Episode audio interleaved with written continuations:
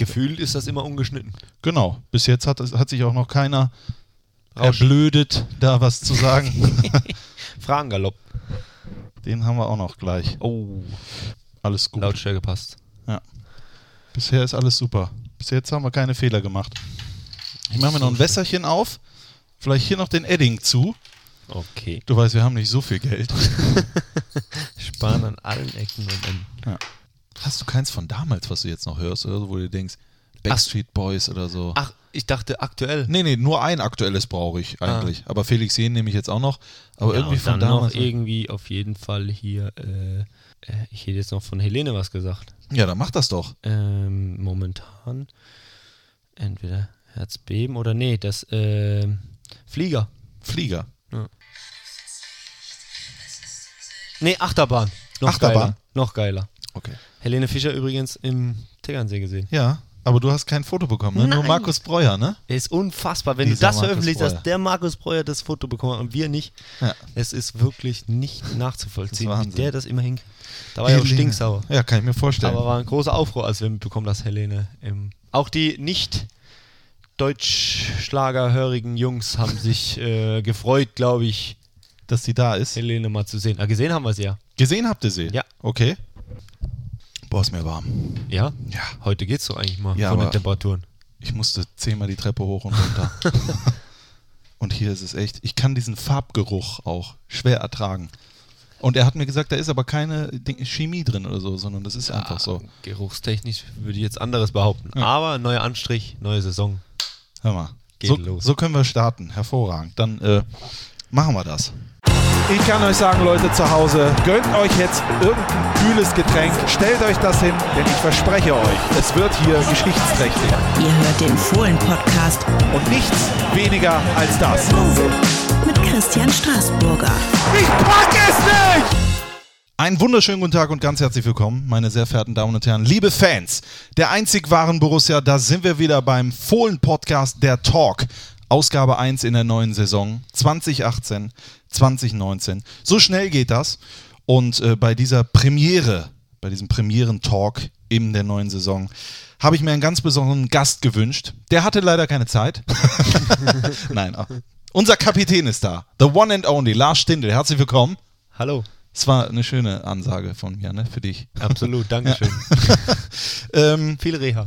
genau, viel Reha, äh, die bräuchte ich auch irgendwann mal. Okay. Ich freue mich, dass du äh, endlich die Zeit gefunden hast. Man muss ja leider sagen, leider hast du gerade ein bisschen mehr Zeit, wobei das stimmt eigentlich gar nicht, ne?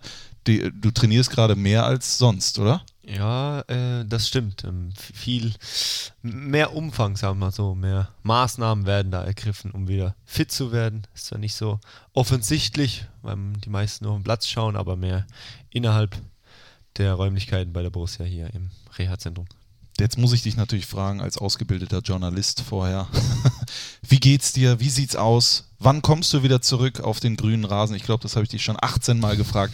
Aber es hört ja nicht jeder alles. Na, ist ja auch legitim. Ähm, bin auf einem guten Weg. Ähm, haben jetzt mit dem Lauftraining begonnen. Habe jetzt schon ein paar Läufe auf dem Platz gemacht. Ein anderer uns schon beobachten. Auch der Ball war schon dabei. Ähm, es geht Step by Step immer voran. Ähm, ist natürlich äh, ein langer Weg. Ähm, dauert auch noch ein bisschen, aber ich bin auf einem guten Weg und freue mich und hoffe auch bald wieder Teile mitzumachen und auch äh, in den nächsten Wochen irgendwann wieder zur Mannschaft dazu zu stoßen. Okay, wir machen keinen Druck. Wir wollen einfach, dass du gesund und munter wieder die Fohlenelf anführst als Kapitän, der du ja bist. Drück mir alle Daumen und würden jetzt einfach mal in den Fohlen-Podcast starten. Du hast ja schon den einen oder anderen gehört. Ja, das weiß ich ja, da bin ich ja froh äh, drum. Und du weißt, wir starten mit einem Fragengalopp. Ja. Mach dich nicht verrückt, Junge. Kriege ich hin. Okay, auf geht's. Lars, du bist in Speyer geboren. Warum muss man den Kaiser- und Mariendom einmal gesehen haben? Weil es einfach eine schöne Stadt ist, äh, ein schöner Fleck. Äh, grundsätzlich habe ich nicht mehr so den Bezug zu Speyer, weil ich da eigentlich nur geboren bin, aufgewachsen dann eher Waghäusel. Ähm, schöne Stadt, aber trotzdem ist immer wieder wunderschön vor Ort und auch zu empfehlen der Weihnachtsmarkt um die Weihnachtszeit. Aber warst du denn schon mal im Kaiser- und Ja. Mariendom? Absolut. Ist ja UNESCO-Welterbe, wusste ich gar nicht. ich auch nicht. Jetzt sind wir schlauer. Äh, was kannst du überhaupt nicht gut? Kochen. Kochen. Also ich kriege einfache Dinge hin, aber dann wird es schon schwierig. Leider. Was ist, was ist das, was du dir am meisten dann in die Pfanne haust, wenn du alleine bist? Wenn ich alleine bin, ja, ein bisschen Pasta, ein bisschen Putenstreifen, sowas kriege ich noch hin, aber dann, wenn es in die, wenn es zum Genuss kommt und äh, zu den extravaganten Gerichten, wird es eng. Okay. Man muss ja nicht alles können. Welche Serie hast du zuletzt durchgebinged? Ähm, zuletzt die Serie Queen of South Oh, was bei Netflix. Kenne ich gar nicht. Ja, es geht um, äh, wobei ich bin gerade noch dabei, deswegen, Okay. aber es ist gerade so äh, sehr spannend. Es geht um eine Frau, mh, die ins Drogenkartell verwickelt wird, Mexiko, USA, Grenzübergänge, ähm, verschiedene Bereiche zwischen einem Machtkampf von einer anderen Familie zwischen Mann und Frau, da wird es so hineingedrückt und ähm, ist eine wichtige Person. Ich möchte nicht zu viel verraten. Ja. Es ist äh, auf jeden Fall sehr, sehr interessant und auch sehr gut gemacht von der Wurzel. Okay. Also bist du aber auch so einer Netflix und so weiter. Ja, so absolut. Naja. Ähm, Gerade in der heutigen Zeit viel unterwegs, äh, wenn man viel rumreist. Ähm, bin ich da gerne mal bei Netflix beziehungsweise bei anderen Möglichkeiten, die es so gibt und gucke mir da die Serien an, Filme an. Meistens Serien, aber auch zu Hause eher wenig normales Fernsehen, eher dann Serien. Ja, das ist leider so ein bisschen ausgestorben, das Fernsehen. Gucke ich nur noch für Sport auch. Ja, bei mir ist ähnlich Sport. Ab und zu mal jetzt seit äh, geraumer Zeit Kinderserie. ähm, aber dann meistens auch Serien und Filme über Apple TV, Netflix, die ganzen Möglichkeiten. Darf man es eigentlich sagen hier? Ja, auf jeden Fall, du kannst ja alles sagen. Aber deine Frau guckt auch nicht so irgendwas hier Tüll und Tränen und sowas Nee. bei Vox. Nee. Nee, Ich nee. wusste gar nicht, dass es die Sendung gibt, aber habe ich jetzt gestern oder vorgestern gelesen. Okay. Sehr interessant. Okay, okay. Äh, Borussia Mönchengladbach ist für mich Ein absolut super Verein, bei dem ich mich rundum wohlfühle und ich sehr froh bin, diesen Schritt hierher getan zu haben. sehr gut. Warum, wieso, weshalb, werden wir im Laufe des Podcasts sicherlich erfahren. Du weißt, die Frage stelle ich immer. Wann hast du das letzte Mal geweint und warum?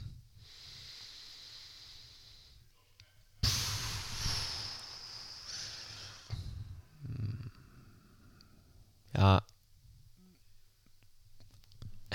als, äh, ja, schwierig.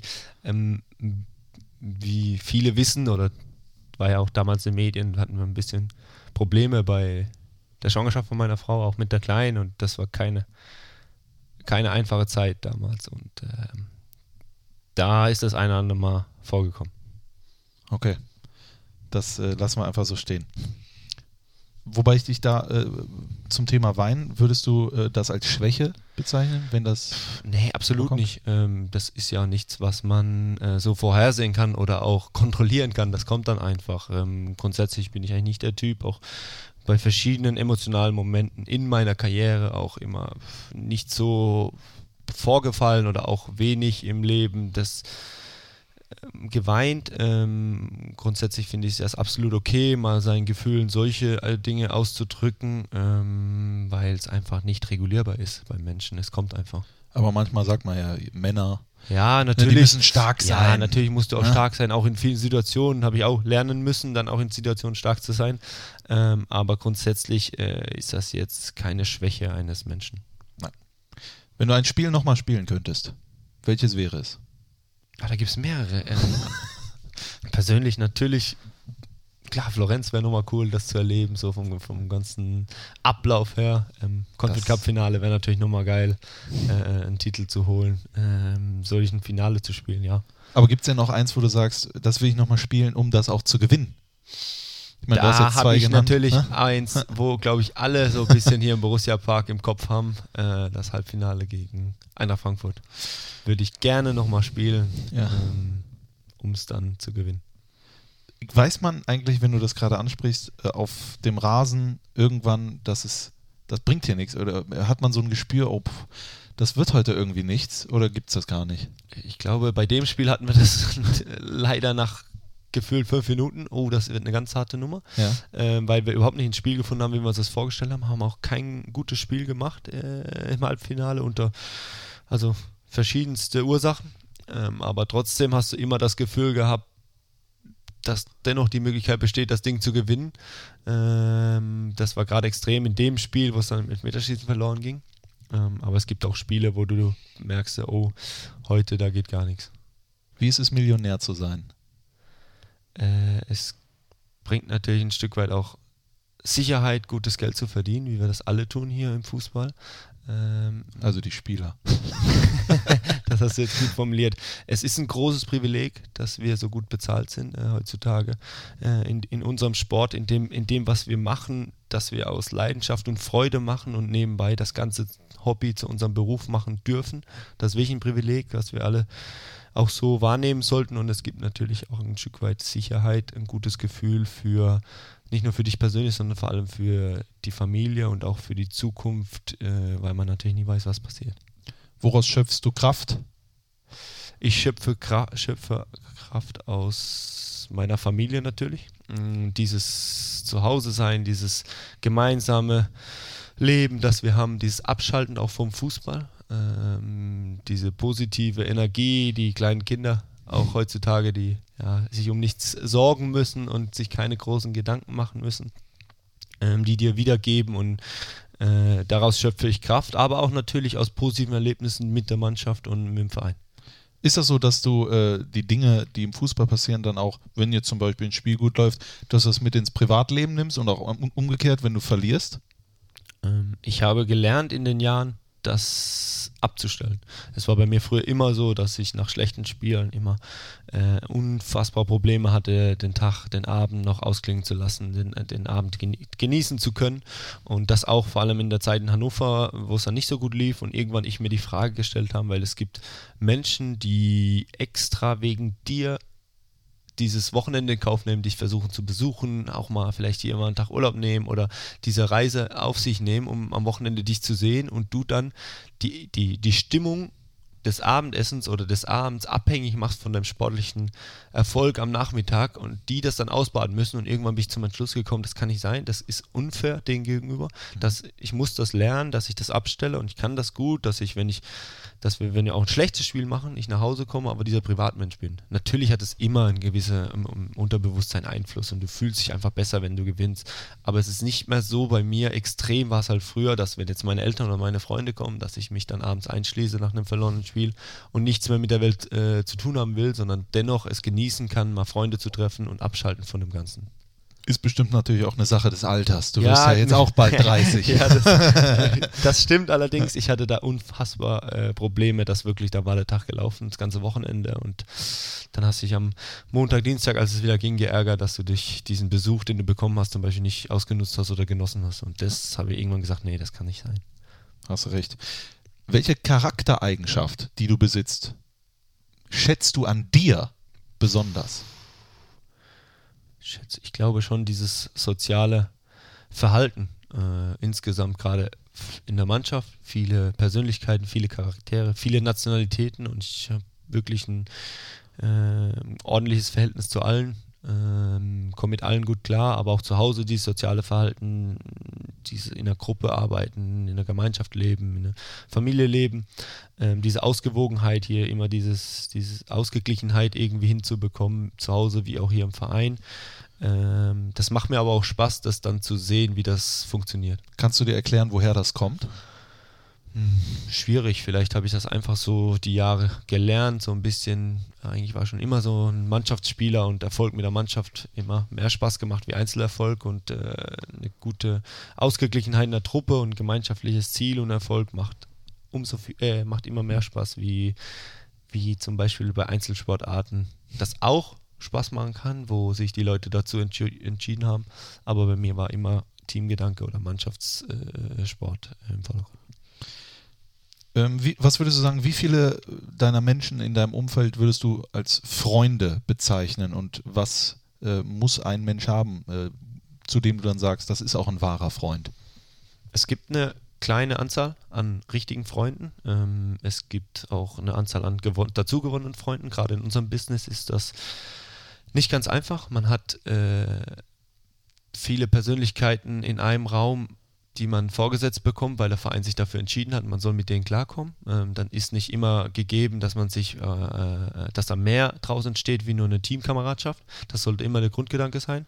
Ähm, aber natürlich habe ich über die Jahre auch Menschen kennengelernt, die dann, mit denen ich mehr zu tun hatte und Freunde.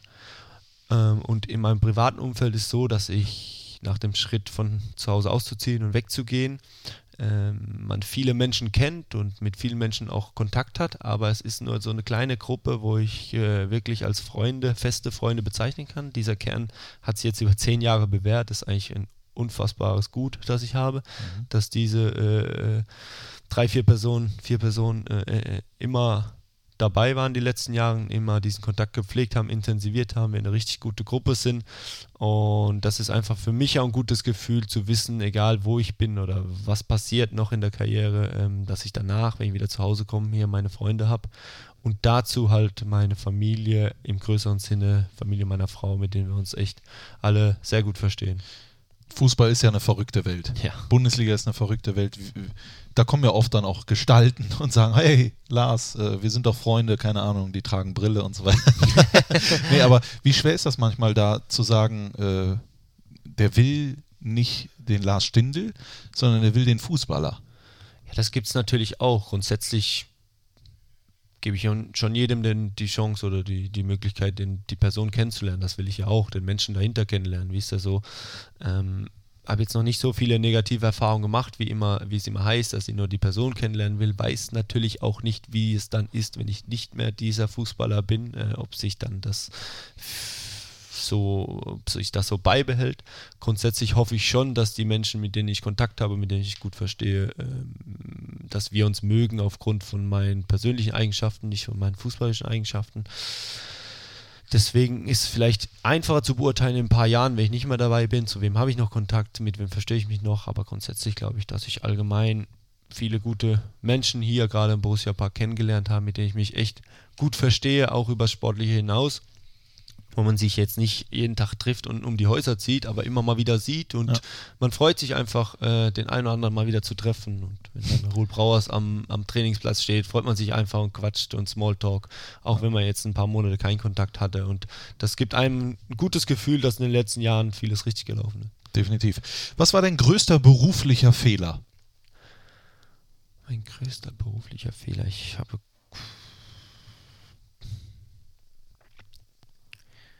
ja, Gott sei Dank war es bei mir immer eine stetige Entwicklung. Ich hatte die Chance, zu Borussia zu gehen, schon ein paar Jahre vorher, okay. äh, die Möglichkeit. Äh, habe mich aber damals dagegen entschieden. Das war kein Fehler, weil ich als Person unfassbar gereift bin in den Jahren, aber sportlich natürlich schwierig wurde und vielleicht so ein bisschen später auf diesen sportlichen Erfolgszug der Borussia aufgesprungen bin. Aber insgesamt würde ich jetzt meine sportlichen Entscheidungen oder beruflichen Entscheidungen immer wieder so treffen, wie ich es getan habe. Bedeutet, als du zum, nach Hannover gegangen bist, hättest du auch nach Gladbach Nein, das nicht. Okay, aber ein paar Jahre später, äh, zwei Jahre vor, glaube ich, äh, habe ich schon öfters gesagt, dass man da auch schon damals im Austausch war mit Max okay. Egal. Ach, das hast du schon öfters jemandem erzählt. Ich dachte, ich wäre der Erste jetzt hier exklusiv. nee, nee, nee. Ja, dann ist das ja egal. Wurde schon. Wurde auch schon berichtet. Hat schon jemand aus deiner Nase gezogen. Okay, gut. Ähm, jetzt bin ich mal gespannt, weil da gab es ja vor allen Dingen in letzter Zeit sehr viel. Was war das beste Spiel deiner Karriere? Das beste Spiel meiner Karriere.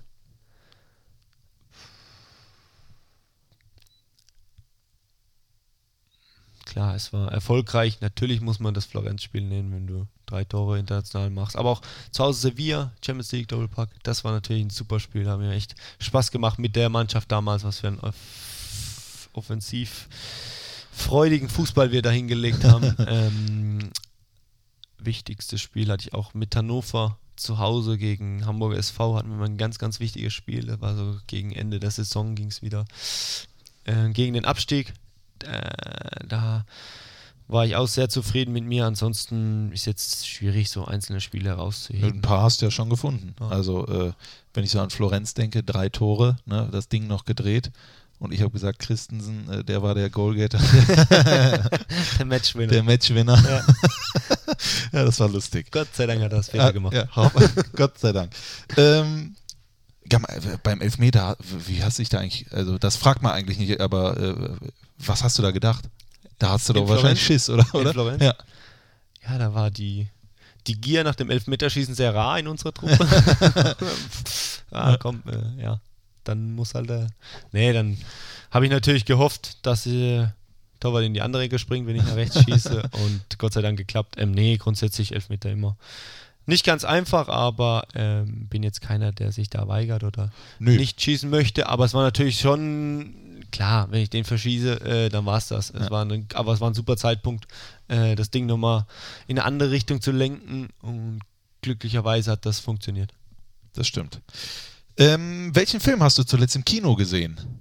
Wahrscheinlich ein Kinderfilm. Nein, Nein? das ist eine sehr schlechte Frage. Und gerade diese Woche wir waren schon ewig nicht mehr im Kino. Nee. Seit die Kleine auf der Welt ist. Wir waren vorher immer äh, Kinogänger, aber seitdem echt noch gar nicht mehr im Kino gewesen. Ähm, von dem her, boah, muss ich die Frage. Hast du der Kleinen noch nicht die große Leinwand Na, gezeigt und so? also ab und zu mal zu Hause, aber muss Ja, klar. nicht übertreiben. Ja. Boah, da muss ich echt passen. Da muss Da macht ich leider nix. passen. Macht ja nichts. Die nächste Frage ist nämlich auch nicht so einfach. Jetzt möchte ich den schönsten Tag in deinem Leben erfahren. Und ich weiß es eigentlich schon fast. Die Geburt meiner Tochter. Was ist das, äh, wenn, wenn man auf einmal Papa wird? Ich meine, ich kenne das nicht. Ja, natürlich, jeder erzählt immer, ja, super und super Gefühl und du denkst dann, wenn du noch nicht Papa bist, ja, fühlt sich bestimmt ganz cool an. Ja. Aber wenn es dann soweit ist, ist einfach wirklich unbeschreiblich und äh, es sind einfach so viel, so viel Freude in deinem Körper und äh, äh, äh, Vorfreude auf das, was kommt und auch diese positiven Gefühle äh, sind unfassbar stark in dem Moment. Das kann ich mir, kann ich mir gar nicht vorstellen. Bin ich mal gespannt, wenn Ja. es so in 35 Jahren soweit ist. Kannst mir ja berichten. Ich nenne meinen Sohn Lars. Mhm. Äh, ähm, der schlimmste Tag in deinem Leben. Kannst du dich daran noch erinnern?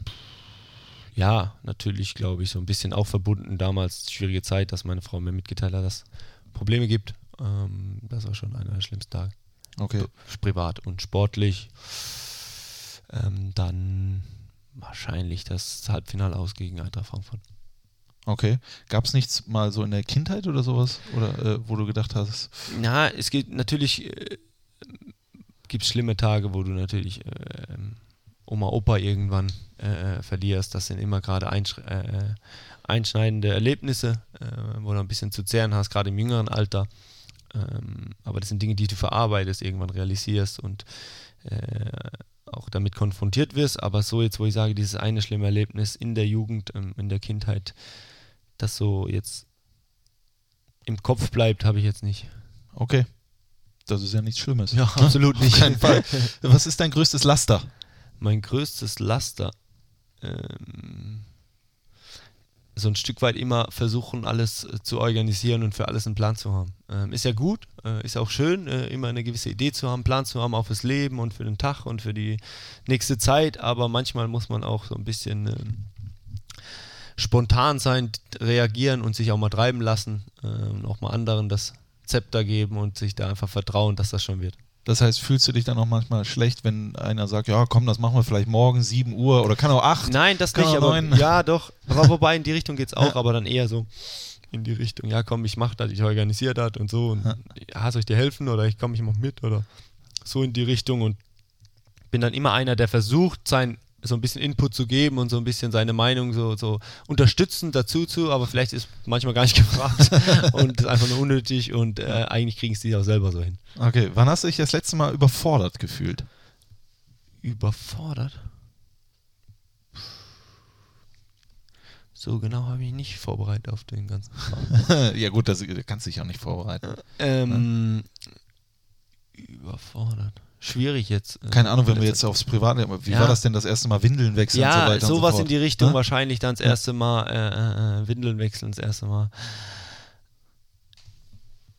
Babynahrung zuführen oder sowas. Das kann schon sein, aber es ist ja schon ein bisschen her. Hat man eigentlich Angst, das Kind fallen zu lassen? Ja, Ja. hast du gerade am Anfang, wenn es viel bei der Mama ist und du nimmst es dann und dann denkst du, wenn es nicht dein Kind ist, äh, von Bekannten, die schon Kinder haben und da bist du immer ganz vorsichtig und denkst, boah, hoffentlich ja nichts passieren und so.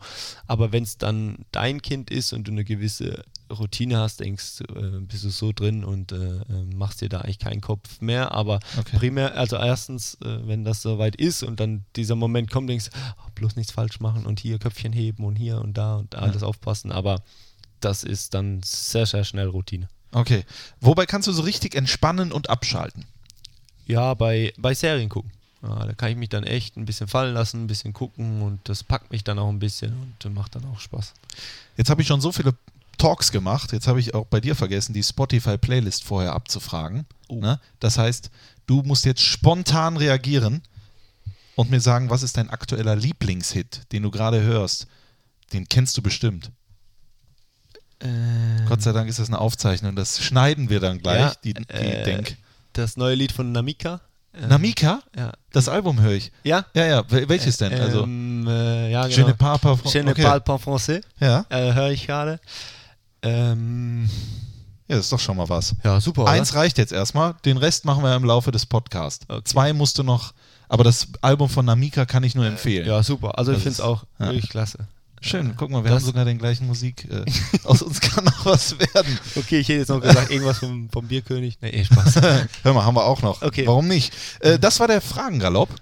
Äh, da, da sind wir hervorragend durchgekommen. Hat Spaß Und- gemacht heute mit dir. Danke. Ja, danke. Das war's für heute. Nee, jetzt geht's nämlich gleich erst richtig los. Wir sprechen über die Karriere von Lars Stindl. Wie ist alles gestartet? Wie ist es dann dazu gekommen, dass er sogar Nationalspieler geworden ist?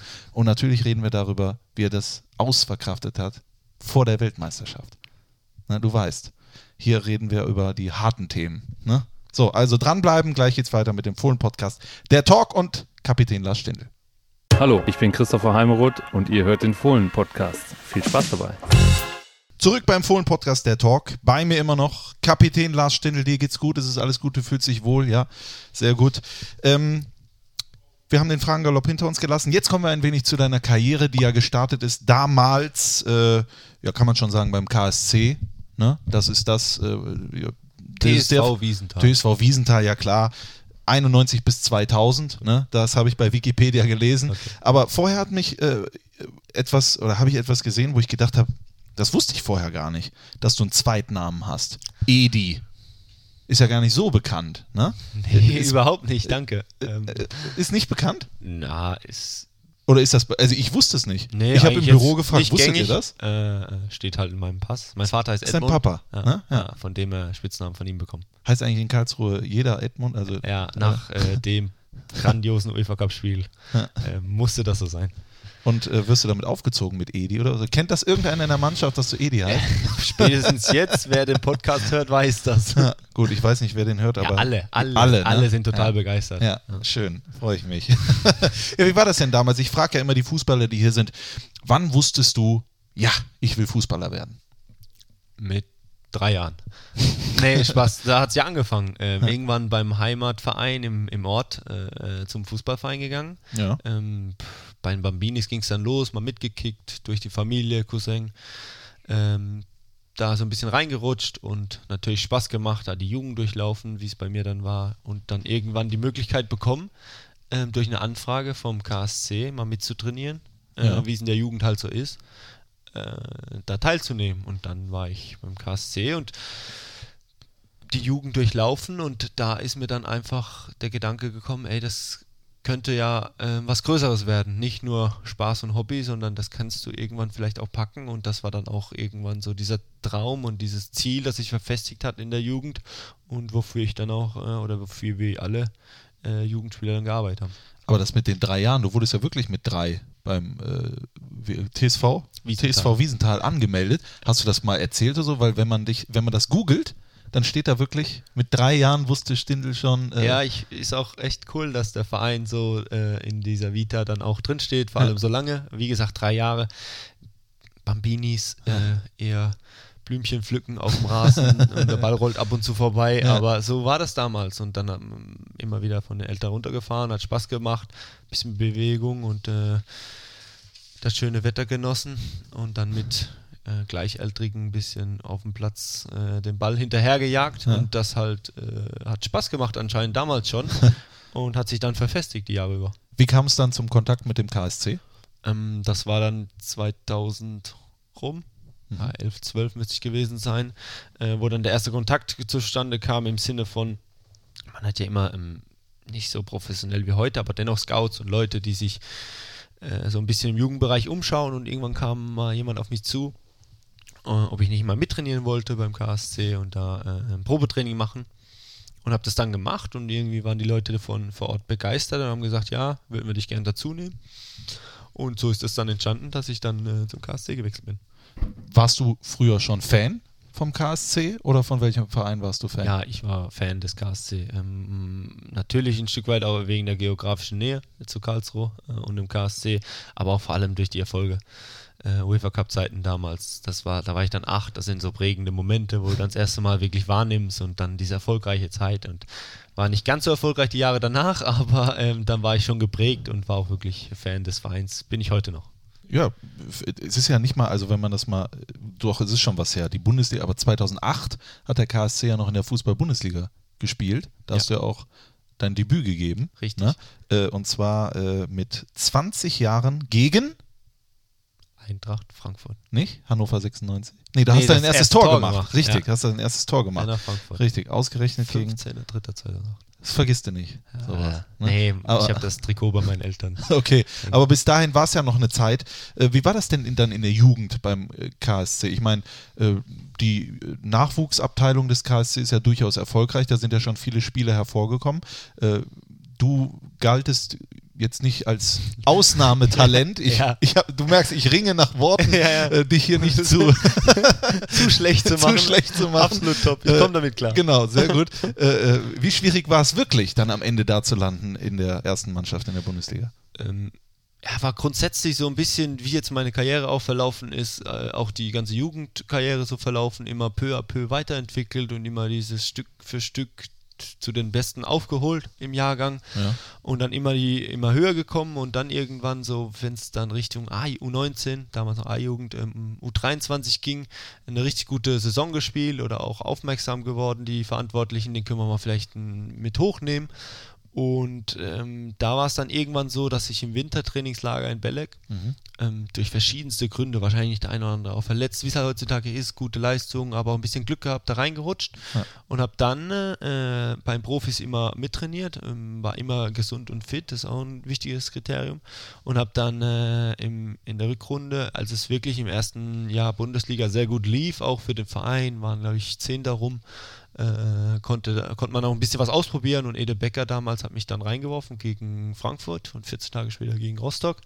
Ähm, das waren so die ersten Berührungspunkte äh, mit der Fußball-Bundesliga. Ist äh, er auch dein großer Förderer oder gibt es da jemand anderen, den du nennen wollen würdest? Natürlich muss ich Ede Becker nennen, weil er mir verholfen hat, äh, Profi zu werden. Er hat Ja. mich äh, zum Bundesliga-Profi gemacht, beziehungsweise hat mir mein Debüt gegeben, äh, sozusagen. Aber es wäre jetzt vermessen, nur diese eine Person äh, festzumachen. Es gab in der, in der Jugend viele Leute, wo ich profitiert habe von, wo ich, glaube ich, auch gelernt habe von. Ähm, aber Ede Becker und auch jetzt der Sportdirektor vom HSV, Ralf Becker, Co-Trainer damals von Ede Becker, haben mich da gefördert äh, frühzeitig und äh, haben mir da immer wieder das Gefühl gegeben, dass ich das schaffen kann. Ist der nicht noch äh, Nachwuchsleistungszentrumsleiter? Richtig. Ede Becker Beim KSC. Beim KSC. Ja. Ist äh, aber in der Saison seid ihr abgestiegen. Nee. In der darauffolgenden Genau, im Saison. ersten Jahr, wo ich, da habe ich zweimal, zweimal reingeschnuppert Ja. und dann im darauffolgenden Jahr, ähm, nach anfänglichen Schwierigkeiten, ähm, habe ich dann mein eigentliches Debüt gegeben über ein längeres Spiel, äh, über einen längeren Zeitraum, auch das erste Mal von Anfang an, dann gegen Hannover 96 und habe in der Saison viel gespielt, aber in dem Jahr sind wir abgestiegen. Das war natürlich eine ganz bittere Erfahrung, in meinem ersten Profijahr direkt abzusteigen. Ähm, das ging mir sehr nahe damals, weil man doch noch ans, äh, ans große Fußballdasein geglaubt hat. Äh, ähm, aber es war leider so und es war auch eine Erfahrung, die mich auch ein bisschen stärker gemacht hat für die Zukunft und ähm, war aber auch ein interessantes Jahr, wie sich dann so ein Verein weiterentwickelt, was da alles dahinter steckt und was das bedeutet, auch so ein Abstieg. Ich kann mir auch vorstellen, dass du durchaus äh, hättest wechseln können zu dem Zeitpunkt. Äh, du hast ja schon durchaus auf dich aufmerksam gemacht, Mhm. äh, bist aber beim KSC geblieben und mitgegangen in die zweite äh, Bundesliga. Hast du das gemacht, weil die Liebe zum KSC da so groß war oder war da schon ein Plan dahinter? Beides. Natürlich war es mein Verein und der hat mich da rausgebracht und äh, hat mich riesig gefreut, da spielen zu dürfen. Erstmal in der Bundesliga, aber auch dann das Jahr danach war für mich schnell klar, dass ich, ich habe ja nur 20, 25 Spiele gemacht oder 20 Spiele gemacht in dem Jahr und da habe ich gesagt, ich will mal ein Jahr komplett äh, äh, Fußballprofi durchspielen. Ja. Äh, war dann eine Liga tiefer, aber es war absolut das Richtige für mich. Ich konnte mich da wieder in Ruhe entwickeln. Wir haben auch Spieler geholt, Führungsspieler geholt, die im Fokus standen und trotzdem konnte ich dahinter so meine Leistung bringen, mich weiterentwickeln, mich noch besser vorbereiten, mit natürlich in, für mich persönlich dem ganz großen Ziel, wieder in die Bundesliga zu kommen.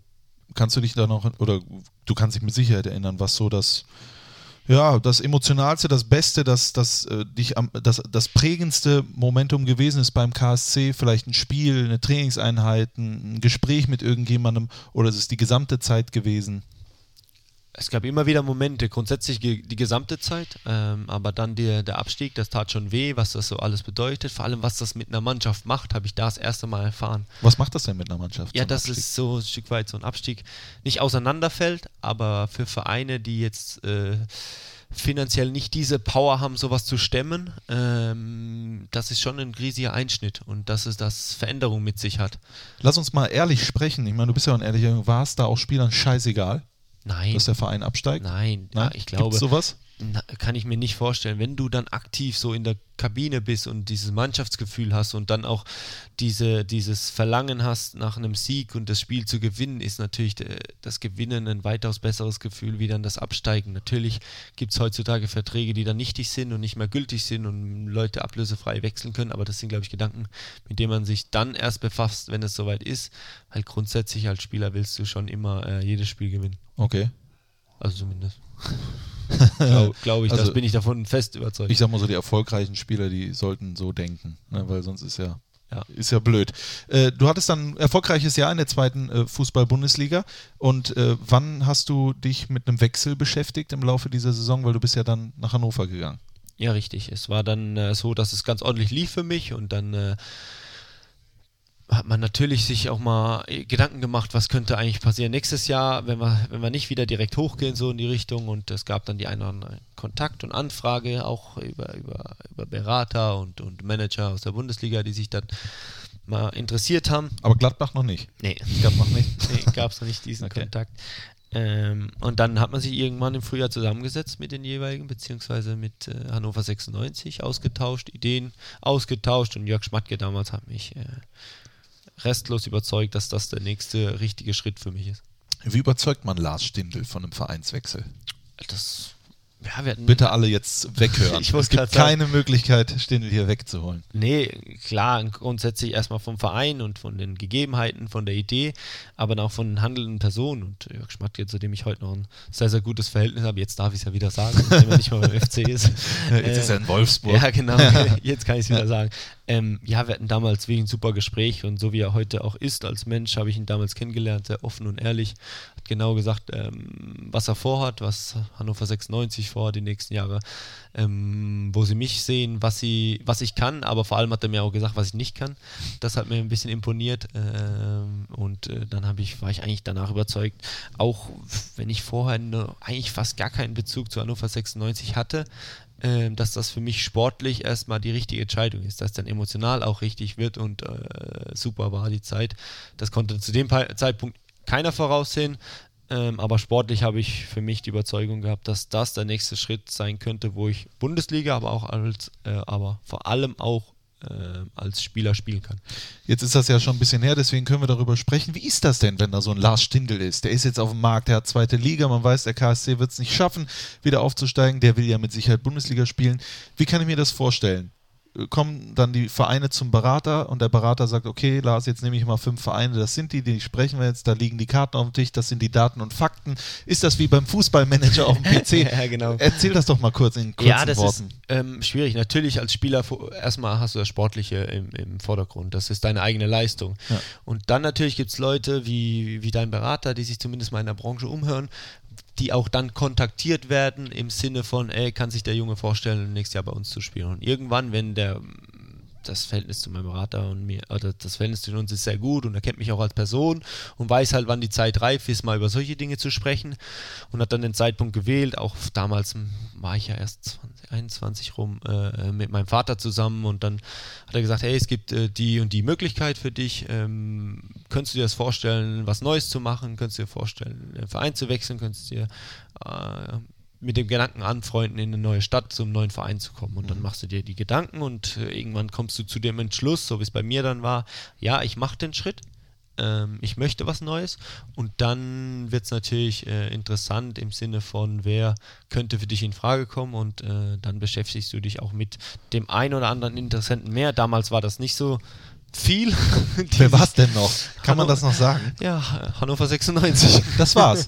ähm, ach, Nein, bei das mir war glaube ich dir nicht. Bei mir war es halt relativ früh klar, Okay. ähm, dass ich dorthin gehe, habe relativ früh allen Beteiligten Bescheid gegeben, habe mich auch relativ früh entschieden, das zu machen und deswegen kam dann gar keine großen Diskussionen mehr auf.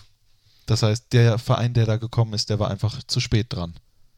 Also, äh, nee, es gab ja auch dann keinen mehr, dann, der danach kam, beziehungsweise weil es ja dann öffentlich war. Äh, Okay, das heißt, Hannover ist gekommen und dann hast du gleich gesagt, mache ich. ja.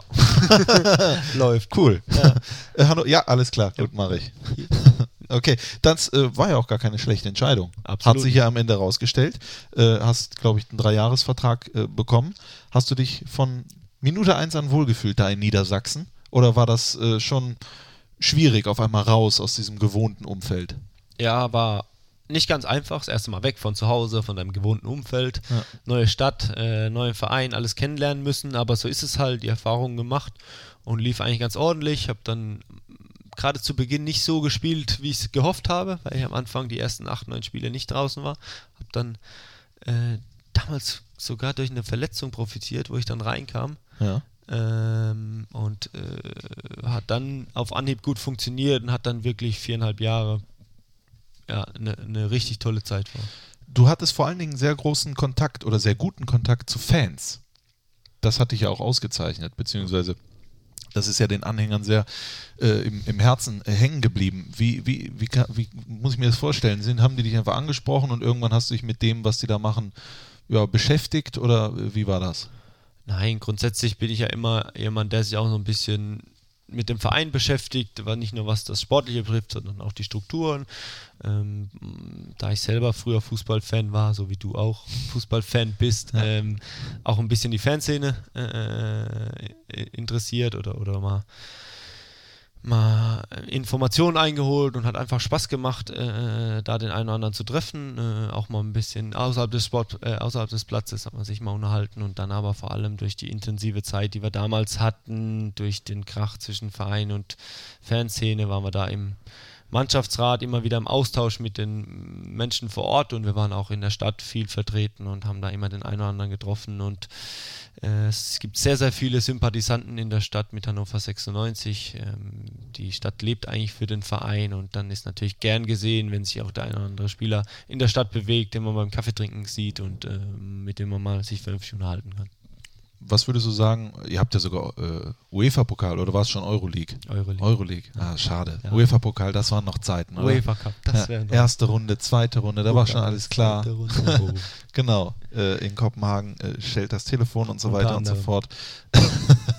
Äh, du hast sehr erfolgreiche Jahre gehabt. Im Übrigen, jetzt äh, hört ihr natürlich den Podcast und so weiter und so fort. Ich möchte jetzt nicht jede einzelne Spiel, Tor, wie war das Spiel und sowas sezieren, weil es gibt ja sehr viel auch Aktuelles zu besprechen. Deswegen versuchen wir die Vergangenheit ein bisschen locker aufzuarbeiten und dennoch äh, in die Tiefe zu gehen. Du hattest Angebote. Irgendwann. Ich glaube, 14, 15 war deine erfolgreichste Zeit. Und man hört, so Borussia Dortmund, Bayer Leverkusen und so weiter und so fort. Du hast dann aber deinen Vertrag verlängert bei Hannover 96. Dasselbe hast du in Karlsruhe gemacht im Prinzip. Du bist runtergegangen in die zweite Liga. Gab es da nicht Leute, die gesagt haben, Junge, was ist eigentlich los mit dir? Mit Sicherheit. ja. Warum Ähm, hast du das gemacht damals? weil ich einfach vom Gefühl, das Gefühl hatte, ähm, dass das nicht zu Ende ist, dass äh, noch äh, Möglichkeiten gibt im Verein, die noch nicht ausgeschöpft sind, dass ich von dem Weg, den wir damals eingeschlagen haben mit Europa League, ähm, sind im 2010, 2011 Vierter geworden, ähm, damals leider noch nicht Qualifikation zur Champions League, Ja. war noch die Europa League, ähm, eine riesen Saison gespielt, da, das Jahr darauf wieder abermals qualifiziert und war dann davon überzeugt, dass diese Reise noch nicht zu Ende ist und dass auch meine persönliche Reise, diese in diese Rolle, die ich jetzt langsam reinrutsche in der Mannschaft, ähm, größer wird äh, und deswegen auch interessanter werden könnte für mich als Person, nicht nur sportlich, sondern vor allem menschlich. Und genau das ist eingetroffen, wurde dann da ja später zum Kapitän ernannt, ähm, was auch eine neue Herausforderung war. Vor allem dann in der Phase war es sportlich nicht mehr so gut und hatten dann auch Schwierigkeiten, äh, haben die dann aber auch gemeistert, alle zusammen, ähm, was sehr interessant war, wie das Ganze abgelaufen ist und äh, Gott sei Dank gab es die Möglichkeit, dann später nochmal eine Entscheidung zu treffen und da war ich dann fest davon überzeugt, dass was Neues mir gut tun könnte. Als es dann so schwierig lief, hast du dich erwischt, mal das zu bereuen, geblieben zu sein? Nee, absolut nicht, weil ich äh, dennoch Spaß äh, hatte und überzeugt war von dem Ganzen äh, vor Ort, ähm, weil natürlich ich als Person gereift bin in meiner Funktion, dann Kapitän geworden das erste Mal, kriegst du natürlich einen, einen anderen Blick für das große Ganze. Ähm, diese Erfahrung möchte ich überhaupt nicht missen. Natürlich äh, wäre es vielleicht erfolgreicher gelaufen in anderen Vereinen. Ja gut, Äh, du sitzt dann da mittwochs. aber wer weiß, ob Ja. ich dann überhaupt so Fuß gefasst hätte, ähm, zu dem Zeitpunkt mit meiner Persönlichkeit, Klar. wie ich es jetzt gemacht habe, wo ich gekommen bin. Das ist, das ist richtig gedacht, aber ich denke mir schon, dass du da mal mittwochs, dienstags gesessen hast, hast dann die Vereine, die dich wollten, in der Champions League spielen sehen und du hast selber äh, mit der Mannschaft äh, ja keine gute Phase, dass man da mal denkt, da hätte ich jetzt aber auch sein können. Ja, vielleicht im, im Unterbewusstsein oder aktiv äh, ist das dann nicht so der Gedanke. Man ist eher fokussiert dann auf die nächsten Aufgabe und schaut Fußball dann einfach nur zur Freude. Äh, die Champions League, was ja natürlich Spaß macht. Und äh, Gott sei Dank habe ich ja die Möglichkeit gehabt, ähm, diesen Traum nochmal aufleben zu lassen. Und zwar bei Borussia Mönchengladbach, So unser aller Lieblingsverein. Wie das zu diesem Wechsel kam, wie Max Eberl dich überzeugt hat, er hat dir wahrscheinlich gesagt, was du nicht kannst. Äh, das werden wir gleich uns äh, anhören von dir. Hören jetzt aber mal rein in Felix Jen, Jenny. Wolltest du das mal? Talk to me, Jenny. Wolltest du Keine? Gesangskünste. Nein. Liedwunsch okay, Liedwunsch okay. Ist einfach nur ein gutes Lied, Absolut. wo du abwackeln kannst. Richtig. Sehr gut, da hören wir rein und dann geht's gleich weiter mit dem Fohlen-Podcast. Der Talk und Lars Stindl. Hier ist Christoph Kramer. Bis jetzt war es ja schon super, aber jetzt wird's richtig gut. Viel Spaß mit dem Fohlen-Podcast. Fohlen-Podcast, der Talk mit Lars Stindl, der jetzt gerade eine perfekte Überleitung gebracht hat, weil wir jetzt über Borussia Mönchengladbach sprechen. Es gibt ja auch nur eine Borussia, es gibt nur einen einzigen Fußballverein, über den es sich lohnt zu sprechen, nämlich die Fohlenelf 15-16. Das war deine erste Saison bei Borussia. Jetzt wollen wir aber natürlich mal erfahren, wie war das? Wie hat dich der Verein, wie hat dich Max Eberl, wie hat dich der Trainer, wie hat dich das Umfeld begeistert und dazu gebracht zu sagen, ich breche meine Zelte ab in Niedersachsen und wechsle an den Niederrhein? Ja, der ganze Verein hat mir eigentlich schon immer imponiert. Ähm, Schon als Kind hast du in Gladbach. nee, so war es nicht. Ähm, aber trotzdem, ich glaube, Gladbach hat schon immer einen sehr, sehr sympathischen Eindruck im, im, in Fußball Deutschland äh, hinterlassen und dann auch in Hannover. Unfassbar, wie zahlreich die, gerade die Auswärtsfans immer äh, angereist sind und was für eine Stimmung mal wieder war, wenn die Borussia bei uns gewonnen hat. Ähm, nee, und dann aber auch hier äh, im Stadion ist einfach immer eine besondere Stimmung gewesen und das hat schon imponiert und als dann der Zeitpunkt war, dass äh, ich was Neues ausprobieren möchte und die Borussia Interesse hat, da habe ich mich erstmal riesig gefreut und dann mich mit den Verantwortlichen getroffen und genau das bestätigt, was ich mir eigentlich erhofft hatte, ähm, dass das genau der richtige Verein ist für, mein, für den nächsten Schritt. Was bedeutet denn Verantwortliche? Mit wem triffst, triffst du dich als erstes? Wer kommt da? Was, wie, wie läuft das ab? Ja, natürlich Verantwortlichen im Sinne von Max Eberl, damals Lucien Favre, Steffen Korell, die fürs Sportliche verantwortlich sind. Ähm, das ist ja das, was mich interessiert, was dann alles andere ähm, ist auch sehr interessant äh, und, und auch wichtig, aber primär ist schon wichtig, was ist sportlich, äh, was erwartet mich da, was hat man vor und das war total interessant. Äh, mit Max hat es sofort äh, funktioniert und harmonisiert. Äh, ähm, Harmoniert. harmoniert. Gut, danke. Ähm, und äh, dann haben wir uns auch äh, getroffen und ähm, vor allem ähm, die Ansicht von, von Lucien Favre über den Fußball hat mir total imponiert. Äh, wie er, was er vorhat, welche Ideen er hat und da habe ich einfach gewusst für mich, das ist ähm, die richtige Entscheidung hierher zu gehen. Wie gewichtest du das, diese Gespräche?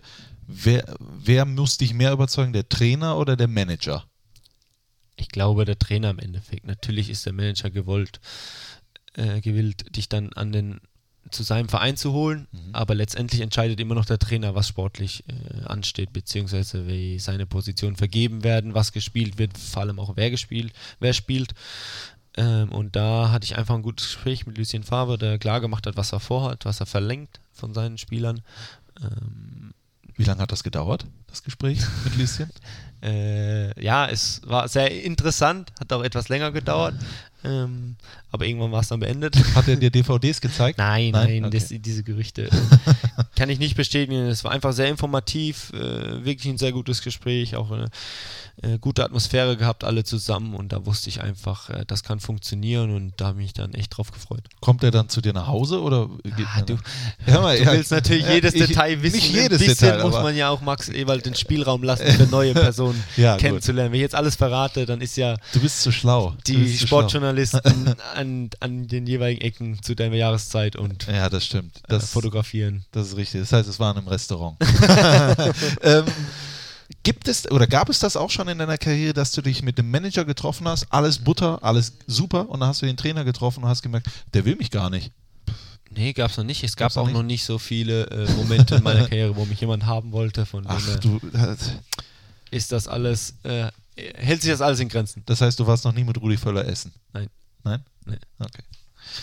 Der, ich weiß nicht, der war schon Sportdirektor damals. Ja, doch, Rudi Völler, vielleicht jemand anders aus dem Verein oder so. Ich wollte jetzt mal auf Leverkusen tippen oder so. Aber gut. Michael Zorc? Nein, du bist dann zu Borussia Mönchengladbach, bist dann zu Borussia Mönchengladbach äh, gekommen.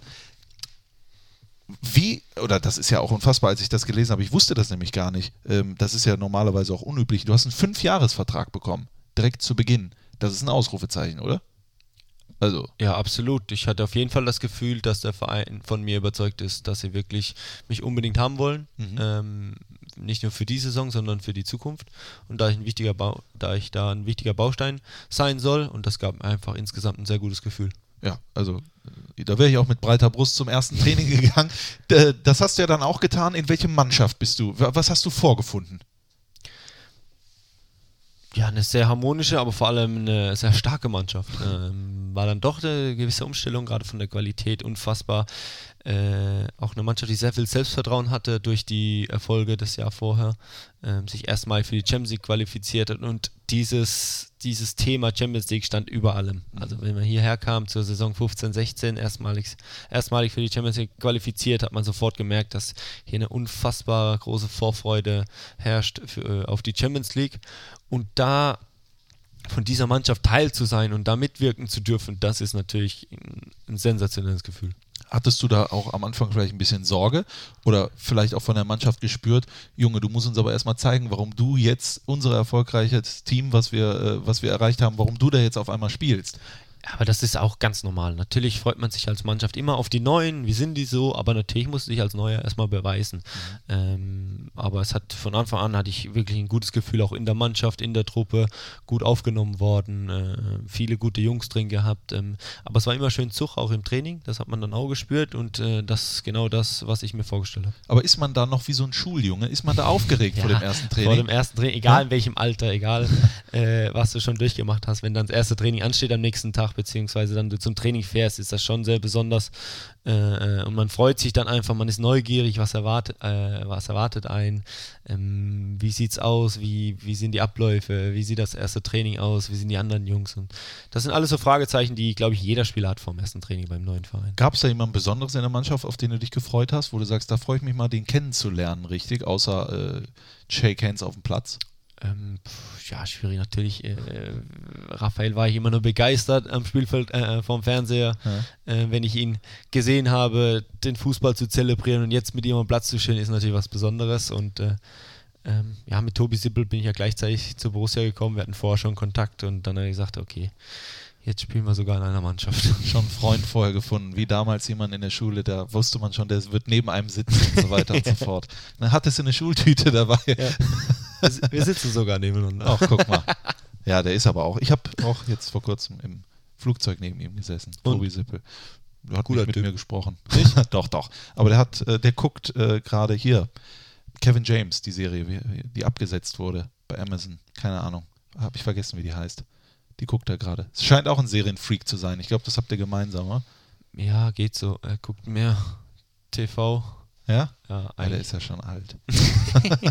äh, kommen wir zurück zu Borussia Mönchengladbach. Ja, du bist, du hast relativ schnell deinen Platz gefunden im, im Team. Hast, glaube ich, ja, doch. Gegen Ja. Dortmund hast du debütiert im, Ja. im August.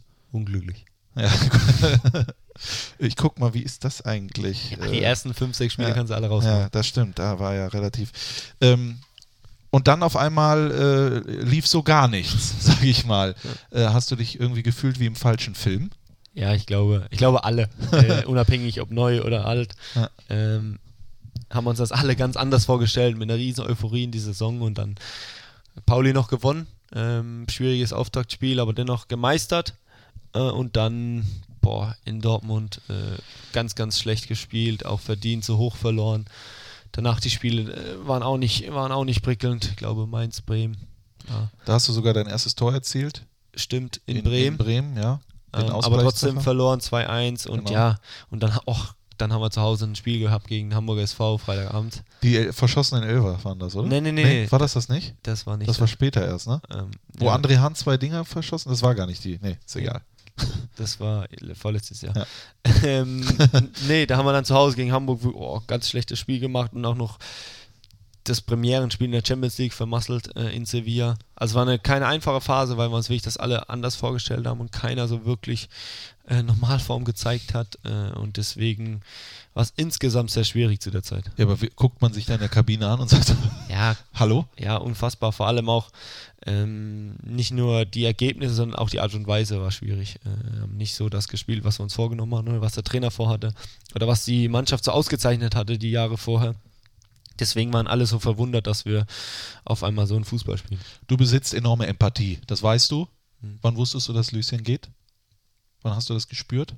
Ach, für mich war das insgesamt alles noch neu. Die ganze Situation, die ganze Mannschaft. Natürlich hat man gespürt, dass es äh, eine schwierige Phase ist und dann, glaube ich, nach dem Spiel in Köln sehr schwierig. Ähm, auch hier die Ankunft am Borussia Park, äh, wo man sich mit dem einen oder anderen Fan dann ausgetauscht hatte. ähm, Freundschaftlich. ja. Nee, es war alles human, wirklich natürlich, weil die es auch nicht glauben konnten, was mit uns los ist und auch unzufrieden, wie wir Spieler auch. Ähm, und haben dann am. ah, Eieiei. Gott sei Dank äh, habe ich hier die Wasserflasche, aber alles gut. Ja. Ähm, ja, und Das dann, gute Geroldstein. die haben es dann auch erst am nächsten Tag erfahren. Das heißt, du hast es nicht irgendwie mal gespürt? Ähm, nee, gemerkt, nicht gedacht? wirklich. Ich hatte natürlich einen, einen Kontakt oder einen Draht zum Trainer, aber jetzt nicht so intensiv wie der manch anderer. War ja auch noch relativ, war gerade drei, vier Monate da. Ähm, und deswegen war ich auch überrascht dann von den, von den Ereignissen. Okay. Du warst dann neu, du hast es gerade mehrfach gesagt, drei Monate erst da, dann auf einmal neuer Trainer und so weiter und so fort. Macht man sich da Gedanken äh, über die Entscheidungen, die man getroffen hat? Oder warst du wirklich einfach nur damit beschäftigt, äh, jeden Abend ins Bett zu gehen und zu denken, was passiert hier eigentlich die ganze Zeit? Ja, grundsätzlich, äh, natürlich denkt man nach, ah, was, was, äh, was passiert hier insgesamt gerade, jetzt nicht nur wegen der Entscheidung, sondern allgemein. Trainerwechsel und aber man beschäftigt sich in der Situation dann nur damit, wie man da wieder rauskommt. Auch ich persönlich äh, aus meinem aus meiner Form wieder oder die Formkurve wieder nach oben bringe ähm, und dann mit der Mannschaft aus dieser schwierigen Situation und dann auch mit dem neuen Trainer wieder rauskomme. Das ging ja dann relativ zügig. Ist der Fußball verrückt oder? Der Fußball ist sehr verrückt. Ähm, hat dann auf Anhieb wirklich äh, mit, mit André Schubert super geklappt. Ähm, hatten, glaube ich, das erste Spiel unter der Woche Augsburg direkt zu Hause. 4-0 nach 25 Minuten gefüllt. Äh, und ja, von da an lief es echt gut für uns. Haben, glaube ich, in der Bundesliga dann mehrfach hintereinander gewonnen, haben da ganz schön aufgeholt, in der Champions League gute Auftritte gehabt und hatten dann echt ein sehr, sehr gutes Jahr noch. Und jetzt so rückblickend zu sagen, woran, Ja, das klar. woran das- hattet ihr Lehen? Ja, Ja, woran hat ja. es gelegen? Woran hat's gelegen? Ähm, natürlich äh, ist man dann im Nachhinein an einem Punkt, wo man denkt, wirklich, was, was hat sich jetzt äh, getan? Was hat sich, natürlich hat jeder Trainer so seine Ideen, seine, seine, seine eigene Handschrift so reinzubringen, seinen eigenen Ansatz, ähm, aber dass es grundlegend dann auf einmal so äh, optimal war, das ist natürlich nicht voraussehen, äh, das konnte man nicht voraussehen, dass es jetzt der Umschwung so krass ist, dass wir auf einmal alles, alles gewinnen hintereinander äh, und sogar am Ende des Jahres noch Vierter werden. Das war schon eine enorme Leistung, die wir da gezeigt haben. Definitiv. Du hast dein erstes Champions League-Tor erzielt. Auch ein Highlight deiner Karriere. Gegen Manchester City. Ja. Hat man da nochmal anders gejubelt als so bei einem Bundesligator? Das Ja, muss doch was. Ja, ich glaube insgesamt die ganze äh, äh, ähm, Euphorie äh, auf die Champions League, die sich dann zwischenzeitlich ein bisschen gelegt hat durch schlechten Ergebnisse in der Liga, aber auch dem schlechten Auftreten in Sevilla, Ja. ist auf neu, neu entfacht vor dem Man City-Spiel. Alle Leute haben sich gefreut aufs erste Champions League Heimspiel. Hier war eine unfassbare Stimmung am Stadion, wirklich greifbar. Äh, was ganz, ganz Besonderes, auch äh, in so einer Fußballkarriere und dann da so äh, erfolgreich zu sein und äh, vor der Kurve zu feiern nach einem nach dem Tor, das ist schon was Besonderes. Das will ich nicht missen.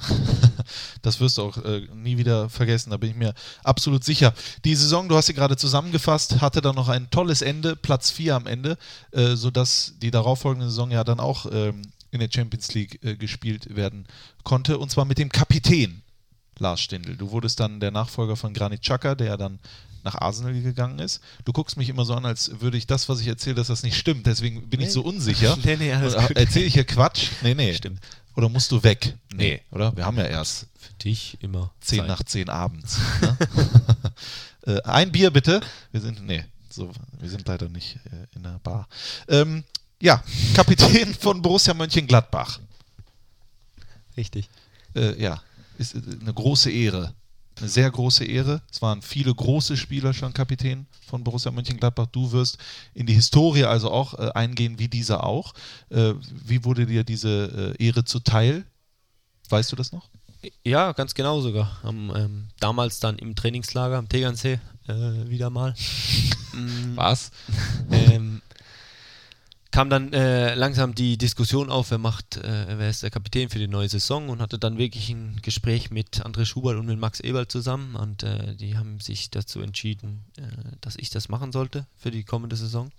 Äh, war natürlich ein riesen, ist, ist wirklich eine Riesenehre bei so einem Verein, das machen zu dürfen. Ähm, ist eine, eine Verantwortung und auch was Tolles für eine Mannschaft, Kapitän zu sein, aber dann bei so einem Traditionsverein, wenn man sieht, wenn man durchs Stadion geht oder so, welche Größen hier schon Kapitän waren, hier gespielt haben, ist das schon was Besonderes. Aber ich wusste natürlich damals, dass es auch die eine oder andere Aufgabe mit sich trägt, ähm, ein bisschen Verantwortung auch. Und deswegen habe ich damals auch darum gebeten, mir ein bisschen Zeit zu geben, dass ich mir da Gedanken mache. Äh, äh, aber war natürlich schnell davon überzeugt, dass das genau das Richtige ist. Und dass ich da, ja, absolut davon überzeugt bin, äh, ähm, mithelfen zu können, die, die Ziele zu erreichen, den Weg weiterzugehen und einfach äh, ja, mit einem mit starken Mannschaftsrat äh, äh, an meiner Seite, wie das die richtige Entscheidung sein könnte. Du bist es ja immer noch, auch in dieser äh, kommenden Saison. Also ich habe nichts anderes gehört. Äh, Wie interpretierst du denn diese Aufgabe als äh, Mannschaftskapitän? Es ist ja nicht so, wie viele damals dachten, oder damals war ja so ein Effenberg, der war Kapitän und war dann auf dem Platz und da hat man das gesehen. Du bist ja jetzt kein Lautsprecher Ja. auf dem Platz. Ja, ich versuche schon so meine eigene Note da mit einzubringen, ähm, das große Ganze zu sehen. Grundsätzlich ist schon primär der Fokus auf dem Platz, da ein bisschen mit was anzutreiben, vorwegzugehen, Leistung zu bringen, ähm, aber dann auch für ein gewisses Gleichgewicht zu sorgen. Habe den einen oder anderen Kapitän erleben dürfen, habe so versucht, von jedem so ein bisschen was anzunehmen äh, und das dann so gemixt mit meiner eigenen Note, wie ich eben sagte, so äh, in die Mannschaft heranzutragen, dass wir ein ausgeglichenes, äh, äh, eine ausgeglichene Atmosphäre haben, dass sich jeder wohlfühlt, aber dass schon jeder auch weiß, äh, wann es drauf ankommt. Und dass wir diesen Teamgedanken, diese, diese Gemeinsamkeit, dieses Gefühl auch von der Kabine auf den Platz kriegen, um da ja gemeinsam Erfolg zu haben. An welchen Spieler hast du dich da vor allem orientiert? An welchem Kapitän? Ähm, ich, in Hannover war es Steven Schrundelow, von dem ich sehr, sehr viel gelernt habe, gerade in jungen Jahren, der das hervorragend gemacht hat, wo ich hier dann natürlich bei meinem Wechsel, Martin Stranzl ist eine Persönlichkeit, die auch schon hier saß bei dir äh, auf diesem glorreichen Stuhl des Ein Fohlen-Podcasts. sehr schöner Stuhl. Ja. Insider. ähm, Obwohl ich nicht mit dabei war. okay. Ähm, ja, und dann auch natürlich von Granit Xhaka, der unfassbar gewachsen ist mit der Aufgabe und sich da auch persönlich nochmal weiterentwickelt hat und auch seine eigene Note reingebracht hat. Auch da was angenommen und ähm, insgesamt war es aber nie so diese eine Person bei uns in der Mannschaft, die jetzt Kapitän ist, sondern dass wir da immer als Gruppe äh, Dinge entschieden, erledigt, gestärkt äh, hervorgingen. Ist der Kapitän eigentlich, ist das, das ist jetzt eine komische Frage, aber ist es für dich selbstverständlich zu spielen? Nein, absolut nicht. Ich glaube schon, dass ich versuche, über gute Leistung oder gute Trainingseinheiten äh, in die Mannschaft zu kommen. Du hast natürlich ein besonderes Verhältnis zum Trainer, weil es immer Dinge gibt, ähm, die nur unter euch beiden besprochen werden, aber auch Dinge, die mitgeteilt werden oder da man sich auch mal diskutiert auch über Dinge. Ähm, aber grundsätzlich äh, ist das jetzt kein äh, Vorteil bei äh, Mannschaftsaufstellung. sollte es keiner sein. Sollte keiner sein. Natürlich nicht. Äh, Habe ich jetzt auch nicht erwartet, dass es so ist. Ja. Nein, wie gesagt, es ist schon, dass du eine gewisse andere, eine andere Beziehung. Standing, Ja, auch das ja, Standing, na- ja, genau. natürlich. Das Ja. ist, äh, das sollte aber unabhängig auch von der sportlichen Leistung sein. Natürlich musst du durch Leistung überzeugen auch. Aber dieses Standing innerhalb der Mannschaft durch deine Erfolge und dein Auftreten in der Vergangenheit er ermöglicht dir das ja, dieses Standing. Ähm, Aber auch die Beziehung zum Trainerteam, sage ich jetzt mal, ist natürlich auch ein Stück weit eine andere, weil du äh, auch so ein Stück weit der verantwortlich bist für das, was in der Kabine passiert. Und natürlich auch viel für das, was auf dem Platz passiert, was unter anderem äh, dazu geführt hat, dass äh, Dieter Hecking dann übernommen hat irgendwann das äh, Traineramt mit dem ersten Spiel damals in Darmstadt, wo ich übrigens äh, das Fohlenradio, also da war es auch noch nicht, äh, sondern das erste Spiel war gegen äh, Leverkusen. Ja, Da hast ja auch das ein oder andere äh, dazu teil, äh, dazu, äh, äh, was, wie heißt das Wort? Keine Ahnung. Ist auch egal. beigetragen. Ja, beigetragen. Ich muss, Rapha- ich Raphael muss, genau. Raphael, Raphael, aber du hast Raphael, auch, du hast ja auch ein Türchen gemacht, ein sehr gutes sogar. Ähm, zwei, ja, ja. Aber eins war sehr gut. äh, nee, Moment mal, wer hat denn getroffen? Stindl hat äh, getroffen, Raphael hat das 3-2 gemacht und du hast auch den, ne? Ja. Zwei Tore. Ja. Ja, ich fühle mich so du dir unsicher bei dir. Warum Was denn? ist los mit dir? Du ja, eben musst gesagt- dir, nee, aber du musst dich mal angucken, wie du mich anguckst. Warum denn? Manchmal habe ich das Gefühl, ich habe keine Ahnung von Wir Fußball. lagen 2-0 hinten. Ja, ich weiß. Und dann äh, machst du die, den 1-2-Treffer, den Und der zweite 2-2. Kopfball, Oskar Wendt, sensationell links durchgesetzt, Ja. Flanke. Ja, und Und dann- nur noch rüberdrücken und dann Und dann Raphael am Kramer. Kramer auf Raphael. Und Ja, Genau, und dann Raphael, Und dann Raphael, Raphael, Raphael. Ja, also Entschuldigung, das weiß ich doch, da kannst du mich Ich doch wollte nachts wecken. Äh, und, äh, ähm, Schneidest du das raus? nö, auf keinen Fall. Okay. Auf keinen Fall. Nee. Nein. Ich schneide auch nicht deine Versprecher raus. Nein. nee. So, äh, wie ist dein Verhältnis zu Dieter Hecking? ähm, ja, sehr gut. Äh, kam ja damals dann Darmstadt-Leverkusen, das war so der Beginn. Ähm, hatten eine nicht ganz einfache Phase damals zu der Zeit. Äh, Gerade eine Vorrunde gespielt, die war die nicht gut war, ähm, aber dann kam mit Dieter Hecking, Dirk Bremser, haben so neue Ansichten, auch wieder ihre eigene Idee eingebracht, hat sofort funktioniert. Wir hatten eine andere Kompaktheit, wir hatten eine andere äh, Gemeinschafts- oder ja, ein anderes Gefühl äh, auf dem Platz wieder gemeinsam zu verteidigen, äh, besser zu verteidigen äh, und haben dann echt eine sehr gute Rückrunde gespielt. Natürlich war hat das Ganze ein bisschen gedrückt, diese Niederlage gegen Schalke äh, in der Euroleague, aber vor allem auch die Niederlage gegen Frankfurt. Aber insgesamt, glaube ich, 28 Punkte geholt in der Rückrunde und das war echt eine sehr ordentliche. Und da hat natürlich auch der Trainer seinen Beitrag dazu geleistet. Was würdest du sagen, sind so die größten Stärken, die dieses Trainerteam, das muss man ja wirklich sagen, also es ist ja nicht nur Dieter Hecking, das würde er selber genauso sagen. Äh, was, was zeichnet da äh, die besonders aus? Beim Trainer schon die Erfahrung, die er hat. Ähm, er weiß schon auf die Situation einzuwirken, er weiß mit einer Gruppe umzugehen. Auch damals, wo wir wirklich keine gute Vorrunde gespielt haben und wenig Selbstvertrauen hatten, uns da ein bisschen stark zu reden, die Grunddinge wieder gut zu machen und diese ge gesunde Ordnung wiederherzustellen. Das sind schon, schon seine Stärken. Er strahlt auch eine extreme Autorität aus, oder? Absolut, ist, hat er ja auch. Äh, hat er auch. Natürlich nach außen vielleicht ein bisschen sehr autoritären Eindruck. Ähm, war bei uns natürlich auch so, als wir ihn erwartet haben hier, was kommt auf uns zu und da hat er aber jetzt, äh, wenn man ihn dann kennengelernt hat, äh, ist auch ein sehr, sehr homogener Mensch, äh, auch manchmal äh, sehr witzig. Äh, erzählt auch mal die eine oder andere Anekdote in der Ja. Kabine oder in der Besprechung, von dem er ähm, kann er auch ein anderes Bild zeigen. Du warst damals schon Kapitän. Wurdest du in, den, in die Entscheidungs äh, oder in die Entscheidung mit äh, einbezogen, was diesen Trainerwechsel betraf, oder hast du es genauso wie die anderen auch erst? Du hast es vorher erfahren, bin ich mir sicher, oder? Nein, wobei, also klar, weil äh, die Entscheidung dann feststand, das ist Sache des Vereins und von Max Eber. Klar. Natürlich äh, hört sich der Max ab und zu mal um in schwierigen Phasen, was ist los, das ist auch legitim, das ist ganz normal. Auch damals zu schwierigen Phasen äh, tauscht man sich aus, aber so Entscheidungen werden dann von oben getroffen, da sind die auch verantwortlich für, da haben wir dann nichts mit zu tun, aber er hat mir das dann mitgeteilt, dass er, Dieter Hecking zu uns kommen wird ein paar Tage vor und habe ja dann auch mit dem Trainer telefoniert, schon in der, in der Winterpause, äh, weil weil ähm, wir uns nicht gekannt haben, ähm, so vom Sehen, von der Bundesliga, auch weil er aus Hannover ist, ähm, aber so diesen persönlichen Kontakt noch nie hatten und deswegen hatte ich, bevor er hier eintraf am Borussia Park nach äh, 2. Januar, hatten wir vorher schon mal telefonischen Kontakt und war, wurde, äh, wusste ich auch schon, dass äh, die Technik unser Trainer wird. Sehr, sehr interessant. Wir sprechen jetzt äh, gleich weiter über ähm, eine Sache müssen wir noch reden. Wir müssen noch über das Pokal aus in Frankfurt sprechen, ja, weil äh, da bin ich gespannt, wie du danach eigentlich reagiert hast. Auch als es gab ja dieses Elfmeterschießen und ich hatte von außen das Gefühl, da waren jetzt nicht alle so äh, heiß drauf, da einen Elfer zu machen, oder? Also können wir, können wir gleich mal ja. besprechen. Äh, vorher hören wir uns noch äh, einen Song an und dann reden wir natürlich ganz viel noch über die Aktualität, wenn du die Zeit noch hast. Klar. Willst du was sagen? Nee, alles gut. Helene Fischer. Oh, auch. Achterbahn, da kenne ich einen Witz. Nein. Äh, das hören wir uns jetzt an. Du bist ein riesen Helene Fischer-Fan, oder? Kann man das Riesen, so sagen? Sympathisant. Du hast auch Poster zu auch, Hause. Nein, nicht nein. ganz. Die hat der Tobi Sibbel. Der Tobi Sibbel, ja. ja. Gleich der letzte Teil vom Fohlen Podcast. Der Talk mit Lars Stindl. Hi, ich bin Des. Hi, ich bin Lori. Wir bilden den Empfang bei Borussia München-Gladbach. Und wir wünschen euch ganz viel Spaß beim Fohlen-Podcast. Und ich sag mal so, merci beaucoup fürs Zuhören. Fohlen-Podcast, der Talk mit Lars Stindl. Bis hierhin war es echt Wahnsinn. Hat Spaß gemacht, aber wir können jetzt nochmal zum Schluss einen drauflegen, indem wir äh, ganz kurz noch das äh, Spiel äh, Eintracht Frankfurt im DFB-Pokal anreißen, das Halbfinale. Hat. Nein. Nein? Doch. Hat die Mannschaft, hat. Ich hatte mal Dieter Hecking hier.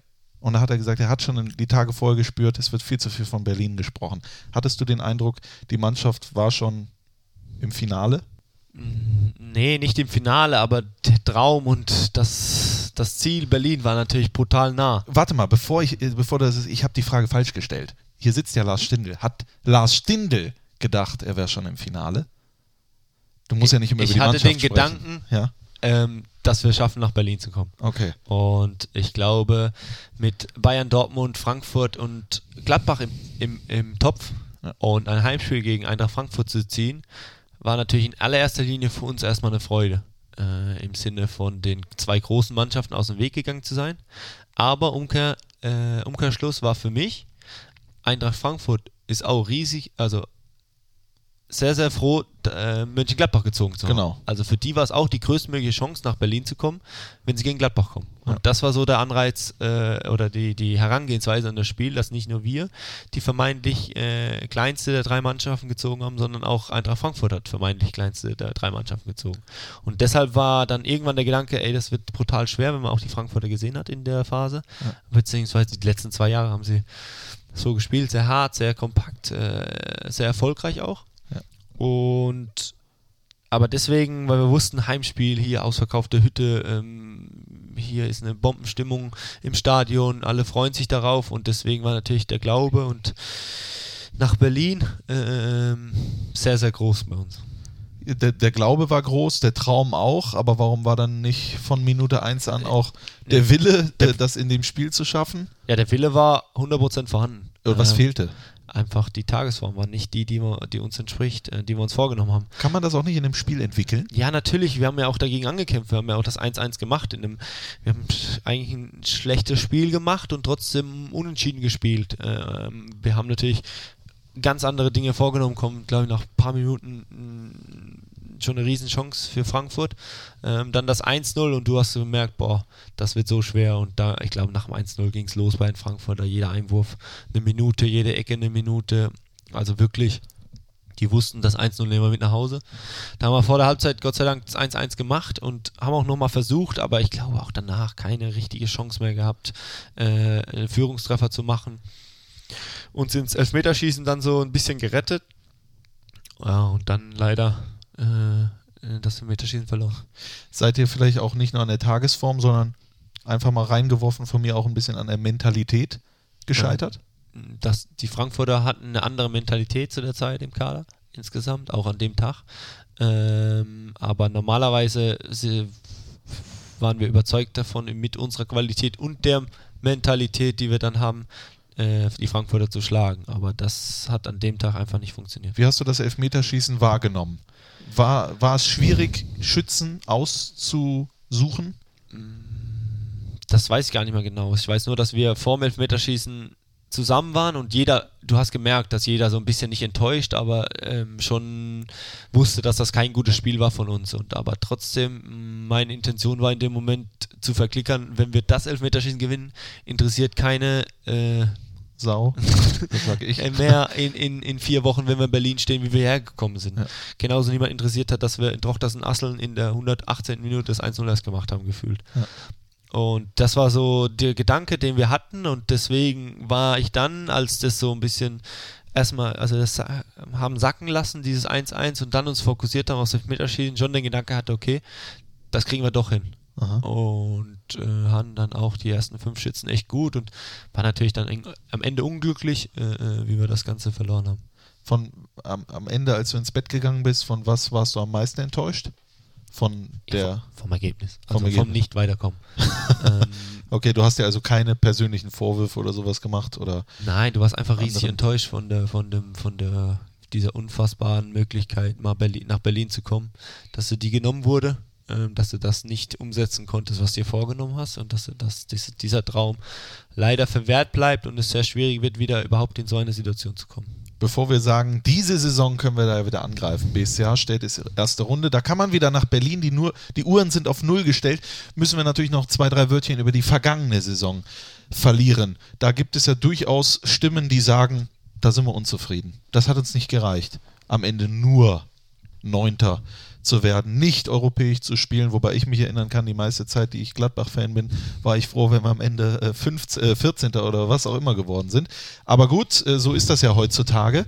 Äh, warst du oder bist du rückblickend enttäuscht von der Saison, sportlich gesehen Auch. Ähm, es gibt natürlich verschiedenste Gründe dafür. zum Äh, Beispiel? Ah, Ich glaube, da haben wir lang genug drüber gesprochen. äh, der eine oder andere, auch in der Saisonanalyse, dass wir in den ein oder anderen Spielen nicht die Leistung gezeigt haben, die wir uns vorgestellt haben. Dass wir auch Auftritte hatten, die so nicht akzeptabel sind, wie in Hamburg oder Bayern München, Wolfsburg, Dortmund. Dortmund, ähm, wobei in Dortmund haben wir uns schon immer schwer getan. Ich weiß nicht warum. Ja, aber das darfst du ja nicht als. also ich bitte dich. Dann fahre ich aber das nächste Mal nicht mit. Ne? Okay, äh, nee, ähm, aber es gibt immer so Vereine, wo halt schwierig ist, wo es einfach nicht so richtig Ja. passt. Aber ähm, auch in Dortmund haben wir schon gewonnen und Ja, das ist auch dieses Jahr möglich. Ja. Ähm, aber grundsätzlich waren schon ein paar Auftritte dabei, die so nicht akzeptabel sind. Ähm, hatten das eine oder andere Verletzungsproblem, zu viel. Ähm, du hast immer Verletzungen über das ganze Jahr gesehen, aber da war das eine oder andere zu viel, dass wir nicht mehr haben kompensieren können. Und vor allem der Start in die Rückrunde war natürlich suboptimal. Äh, der ganze Verlauf, die Augsburger noch geschlagen, in Köln verloren, aber dann die, die nächsten Spiele äh, allesamt verloren. Und da haben wir auch den, den, den ja, haben wir Boden verloren äh, zu unseren Konkurrenten zu der damaligen Zeit, weil die Hinrunde eigentlich noch ganz okay war. Und es war so viel möglich, sagt man ja auch. Ja. Deswegen ist, glaube ich, die Enttäuschung. Genau, weil man groß. natürlich gesehen hat, Ja. alle haben geschwächelt. Ja. Ähm, nicht nur wir, aber wir haben halt zu einer sehr ungünstigen Zeit geschwächelt und haben es hinten raus nicht mehr geschafft, da äh, aufzurücken. Ich glaube, zwei Siege mehr und äh, man würde jetzt in der Euroleague spielen. Sicher.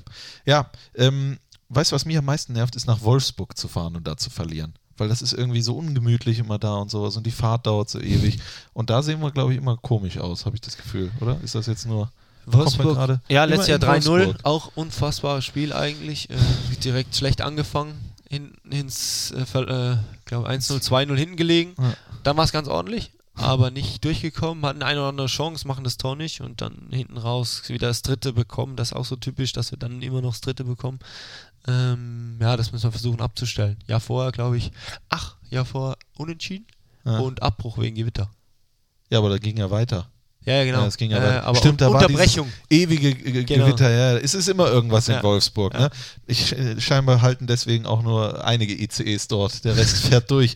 Ähm, war da, habt ihr da den sauersten Dieter Hecking erlebt? Weil ich kann, ich weiß, natürlich, Dieter Hecking und die Dirk Bremser kamen aus Wolfsburg, die haben da immer noch und die wollten natürlich nicht so vor den alten Kollegen dastehen.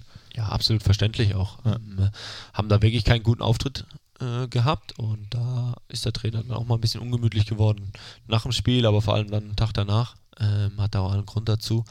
Und dann hat es auch mal vielleicht sowas gebraucht. Was für mich Wolfsburg ist, für dich Schalke. Schalke 04. Ich glaube, das ist ein, ein Verein, den du jetzt auch nicht mehr so, weil da ist, da wurdest du verletzt. Ja. Ne? Du guckst mich so, ich Ja, nee, deine nee. Blicke. Warum sind jetzt echt, Schalke? Nur wegen der Verletzung. Ja, was heißt nur? Ah. Ich sag mal so, das ist deine durchaus eine der größten Verletzungen in deiner ganzen Karriere und dann auch noch zu so einem Zeitpunkt.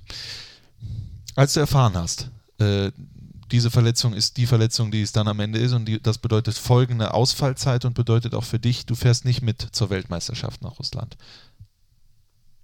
Was hast du da? Man soll nicht fragen, was hast du Was gedacht, da was hast du gedacht? gefühlt? Nimm mich Nee, mit in doch. deine Gefühlswelt. war Nein, das muss ich ja, einfach. äh, Ja. Ist, ja, ist ja kein Geheimnis. Natürlich war das sehr hart. Ähm, war auf Schalke schon äh, äh, bei, das, bei der Aktion, wo ich gemerkt habe, das war schlimmer. Ähm, danach auch äh, direkt vor Ort untersucht worden. Aber ich kannte, äh, ich hatte die Verletzung leider schon mal auf dem anderen, am anderen Sprunggelenk. Äh, hatte jetzt wirklich eine lange Zeit äh, äh, oder war eine lange Zeit verletzungsfrei und hat mich dann echt hart getroffen in dem Moment, aber ich wusste direkt, das ist schlimmer und es könnte das gleiche sein vom Gefühl. Hast du als Sportler dann irgendwie. Okay. Und sind dann mit unserem da damaligen Mannschaftsarzt direkt nach Gladbach gefahren zur weiteren Untersuchung und als er dann rauskam, auch nach dem MRT und das bestätigt wurde, ähm, ja, war mir eigentlich sofort in seinem Blick klar, okay, das ist das und äh, ich wusste natürlich dann auch, was, äh, was das bedeutet. Das heißt erstmal, ja, die Möglichkeit überhaupt äh, mitfahren zu können oder zu dürfen, ist jetzt erstmal vorbei.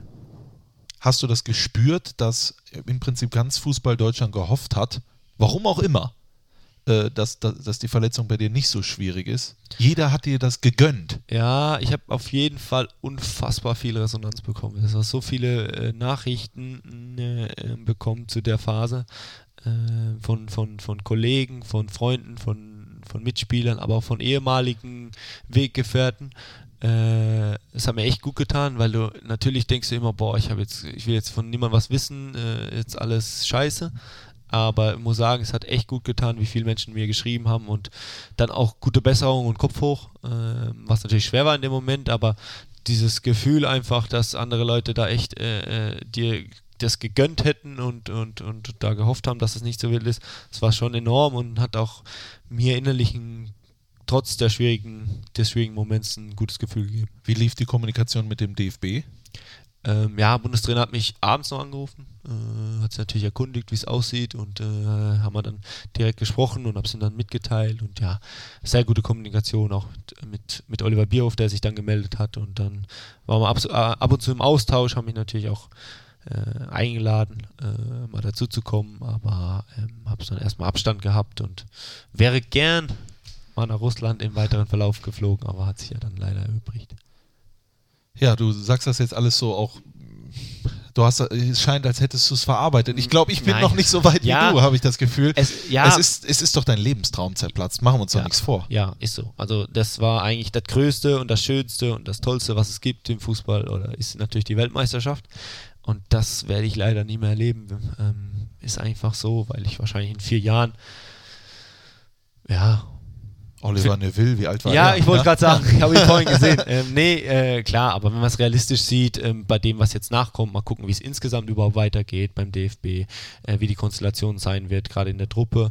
Ähm, aber natürlich ist schon der Gedanke da oder beziehungsweise die Gewissheit da, dass es bei mir leider nichts mehr werden wird mit irgendwann mal eine Weltmeisterschaft spielen. Und aber damit habe ich jetzt äh, abgeschlossen, da habe ich mich, äh, das habe ich verarbeitet, das ist einfach so, ist auch nicht mehr zu ändern. Ich bin jetzt wirklich in der Phase, mich zu freuen, endlich bald oder bald wieder auf dem Platz zu stehen, ein bisschen wieder mit der Kugel zu, zu arbeiten. Das sind so die Dinge, auf die ich mich jetzt wirklich freue. Aber was? Ich, du merkst, Stell die ich will, Frage, ja, wie- nein, ich wie will, du willst. Ich will, ich, ich, ich bin ja auch nicht Markus Lanz. Ja. Ja. Also ich will Oh. jetzt nicht. Äh, Ja.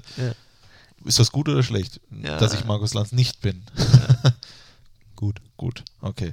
Ähm, aber ich kann mir schon vorstellen, dass du doch äh, zerbrochen bist auch.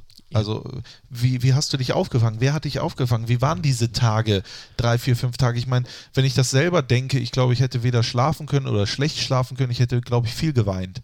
Ich hätte, glaube ich, viel geweint, weil es ist das eine, wenn ein Traum zerbricht, es ist aber das andere, wenn du weißt, das kriegst du nicht mehr zurück. Ja, das ist halt was, was, was dir genommen wurde, wo du nicht mehr wieder aufholen kannst. Ähm, das ist halt ja schwierig in dem Moment. Ähm, natürlich hast du dann mit Familie und äh, zu Hause äh, einen gewissen Halt und auch so die Tage danach, gerade meine Tochter, die überhaupt nicht weiß, was das bedeutet, die einfach jeden Tag wie andere, ja, äh, Riesenfreude hat, im Sandkasten rumzuturnen und rumzuspielen und mit der Wasserpistole rumzuspritzen und du sitzt eigentlich da und dir ist gerade das Größte überhaupt genommen worden.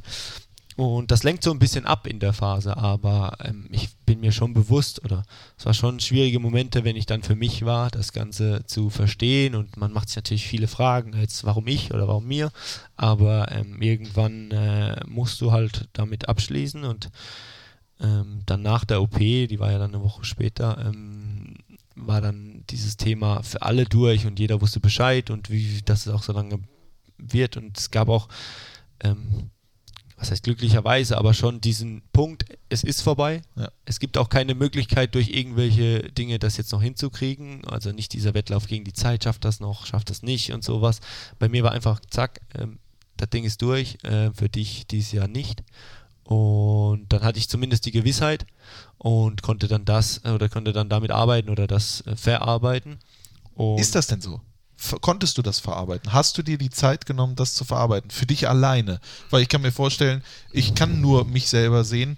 Es ist ja auch so ein Weglaufen manchmal. Dann geht man mit dem, dann ist man mit dem, dann ist man hier, dann ist man ja, da. ist beides. Natürlich Ja. lenkst du dich ein bisschen ab. Du kriegst Besuch und der kommt und der ruft an und fragt und so. Und dann lenkst du dich ein bisschen ab, aber dass du allein bist, das lässt sich ja gar nicht vermeiden. Und dann denkst du natürlich über die Situation nach und was passiert ist und wie hättest du es verhindern können, warum und aber irgendwann bist, kommst du zu dem Schluss, dass es halt jetzt Fakt ist, dass es einfach eine sehr, sehr unglückliche Situation war äh, in dem Moment und dass du dich damit jetzt auseinandersetzen musst und dass du jetzt wieder versuchen musst, auf die Beine zu kommen. Und das war eigentlich so mein Antrieb, wieder, wieder, wieder ähm, fit zu werden ähm, und dann auch, ja, mit der Kleinen wieder im Garten zu spielen und so. Das war der Antrieb erstmal, primär. Gab es einen Menschen in der Zeit, da ist einer draußen am äh, Wischen oder sowas, deswegen gibt es ja manchmal so, hier sind einige Umbauarbeiten. Gab es in der Zeit einen Menschen, äh, der dich oder der da gewesen ist oder der sich gemeldet hat, wo du am meisten überrascht gewesen bist? Wo du gedacht hast, eigentlich habe ich gedacht, von dem höre ich nie wieder was im Leben? Es gab viele Menschen, die sich gemeldet haben. Wahrscheinlich der eine oder andere auch, wo ich jetzt länger nichts von gehört habe, aber jetzt ad hoc fällt mir jetzt keiner ein. Okay. Hätte ja, Ja. sein können. Nee. Okay. Dann wollen wir das auch, wenn du es verarbeitet hast, dann will ich auch versuchen, es zu verarbeiten. Lars, ich hatte, ich wollte mir ein Trikot kaufen. Ich wollte es mir mit der 13, also gut, du hättest die 13 nicht gehabt. Thomas Müller hätte die 13. Ist mir aber auch scheißegal. Ich wollte dich darauf beflocken. Ich finde dich als Mensch halt toll. Mir ist der Fußballer ehrlich gesagt scheißegal. Ähm, und ich hätte es dir so gegönnt. Und ich war sehr traurig äh, und bin es auch immer noch. Ich wünsche dir, es gibt ja noch eine Europameisterschaft. Und äh, das ist nicht alles. Man hat ja auch gesehen, Nationalmannschaft, die Mannschaft zusammen und so weiter und so fort. Das ist nicht alles, aber ich weiß, dass du das verdient gehabt hättest. Aber im Leben ist es immer so. Danke. Alles hat immer einen Grund. Ja? Und vielleicht hatte es den Grund, dass du bei der Gülle, die da passiert ist, nicht dabei gewesen bist. Das habe ich jetzt gesagt. Ja, Ne? ich hätte vielleicht gern geholfen, es zu verhindern. Mit dir wäre es nicht Na, passiert. das nicht. Aber du hast den Confed Cup gespielt. Das ist doch etwas in der Genau. Nationalmannschaft. Den hast du nicht nur gespielt, du hast den silbernen Schuh geholt beim Confed Cup, weil, glaube ich, Werner zwei Vorlagen mehr hatte. Du hast das Siegtor gemacht im Finale und du hast den Pokal hochgehalten. Das ist etwas, was dir niemand mehr nimmt. Das ist natürlich jetzt leicht zu sagen, aber es ist schon so, das Jahr vorher wer- hättest du dir niemals erträumen lassen, überhaupt in die Situation zu kommen, in einem erweiterten Kreis für eine Weltmeisterschaft zu sein. Das war ja alles Bonus, war ja nicht mehr so zu erwarten, mit 28 nochmal dazu zu stoßen und nochmal Nationalspieler zu werden und dann nochmal Confed Cup zu spielen. Aber wenn du halt dann dabei bist und, und, und diesen Pot bist, dann willst du natürlich immer mehr. Natürlich honorierst du und freust dich, was geschehen ist und dass das auch unerwartet war, aber wenn du dann dabei bist, dann ist natürlich der, das, der Glaube und der Verlangen groß, noch mehr zu kommen und dann auch so eine Weltmeisterschaft zu spielen. Du wirst die Europameisterschaft hoffentlich erleben äh, und dann auch gewinnen. Das wünsche ich mir selber auch, Okay. denn das war eine Schmach natürlich. In Russland, hast du es eigentlich verfolgt dann? Konntest du es verfolgen? Ja, ich war äh, äh, vorm TV, wie alle anderen, mitgefiebert, war schon in der Reha zu der Zeit. Ja. Ähm, hab natürlich da den Jungs die Daumen gedrückt, äh, ist natürlich äh, alles andere als gut gelaufen. Ich glaube, so haben wir es und hat- so hat sich keiner äh, vorgestellt. Die Jungs waren, glaube ich, persönlich am meisten enttäuscht. Wie fandest du Chris Kramer als Experten? sensationell. Habe ich auch des Öfteren äh, getextet. Ja. Ähm, sehr, sehr guter Auftritt. So wie ich ihn Chris kenne, haben Ja. wir vorher uns so ein bisschen drüber unterhalten, als er mir mitgeteilt hat, dass er äh, Experte macht, ja, ja, einfach so sein, wie du bist. Ähm, das, das passt schon und ich glaube, die Resonanz in Fußball-Deutschland war sehr, sehr groß und sehr, sehr gut. Experte Lars Stindl, wird das mal irgendwann passieren? Fürs Fohlenradio Fürs drückst du Fohlenradio dich, ja. ja, ich da drückst mich, du dich, äh, ja. ja, nee, nee, da stelle ich mich gerne zur Verfügung. bei passender Ja, Gelegenheit. bei passender- Aber ich bin doch ja. beim, beim, beim, beim Live-Spiel so schwierig, äh, so emotional. Und Ja, dann habe ich Angst, dass mir das ein oder andere rausrutscht, was vielleicht nicht gut für den Zuschauer oder den Zuhörer ist. Genau, wenn einer sagt, hier platzt die Hose oder sowas. Nein. Das soll natürlich Was nicht macht passieren. der Blinde schon wieder? nee, nee, irgendwann kriegen wir das äh, auf jeden Fall auch noch hin. Wir kommen zur Aktualität. Die, die Zeit rennt. Ich weiß, du musst nach Hause, ne? äh, musst noch den Rasen mähen oder sowas. Äh, die Zeit, nee, aber die Aktualität, wir hoffen natürlich, dass du bald wieder äh, fit auf die Füße kommst. Die Saison steht kurz bevor, Pokalstart äh, steht an. Du bist der Kapitän, du bist hier vor Ort, du bist in Gesprächen. Was hast du für einen Eindruck von der Vorbereitung? Was glaubst du, wie sehen die Jungs drauf? Was wird das für eine Saison?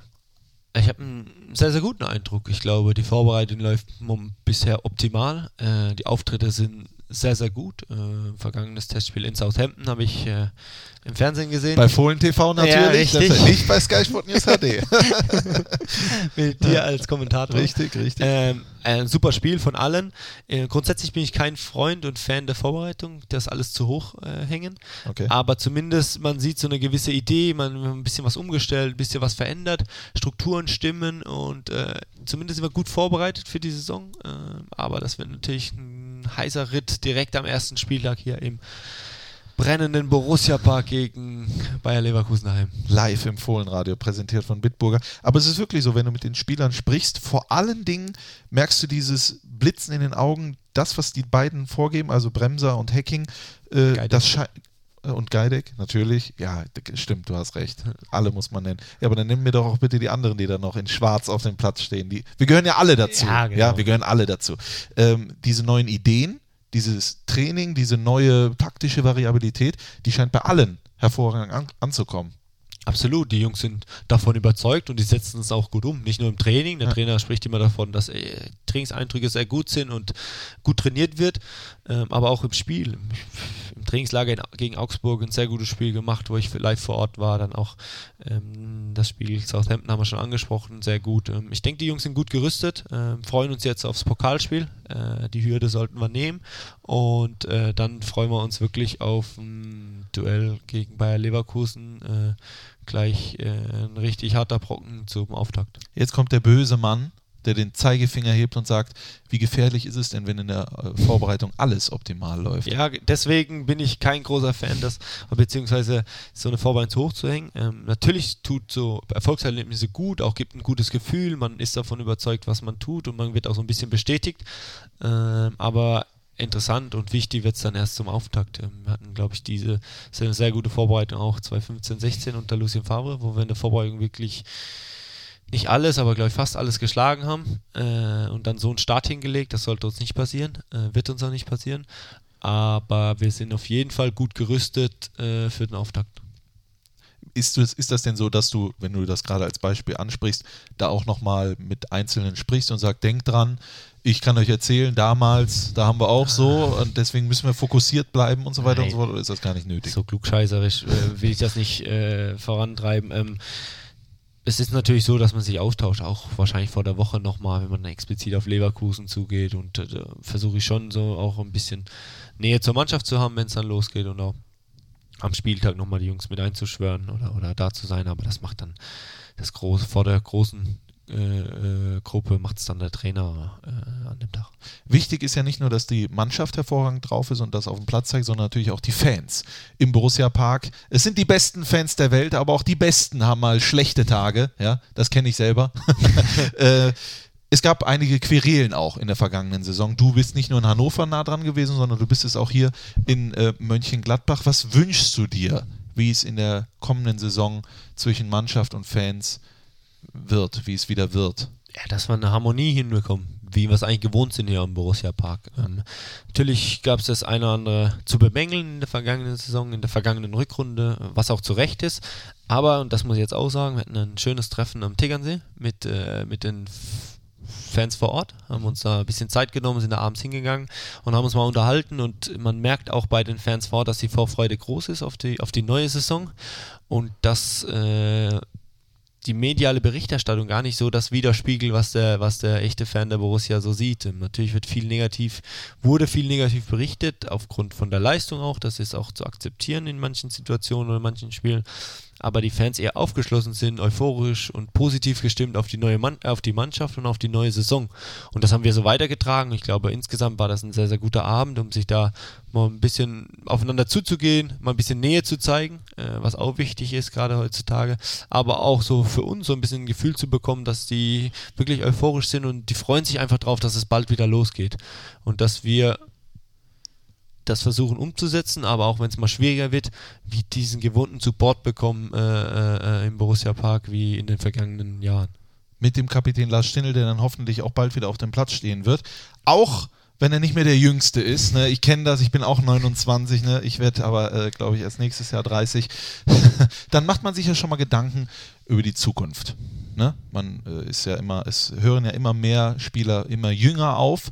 Äh, wann fängst du an? Dir solche Pläne, solche Gedanken zu machen? Gar nicht. Oh, ne? soll, sollte ich schon? Pff, nö.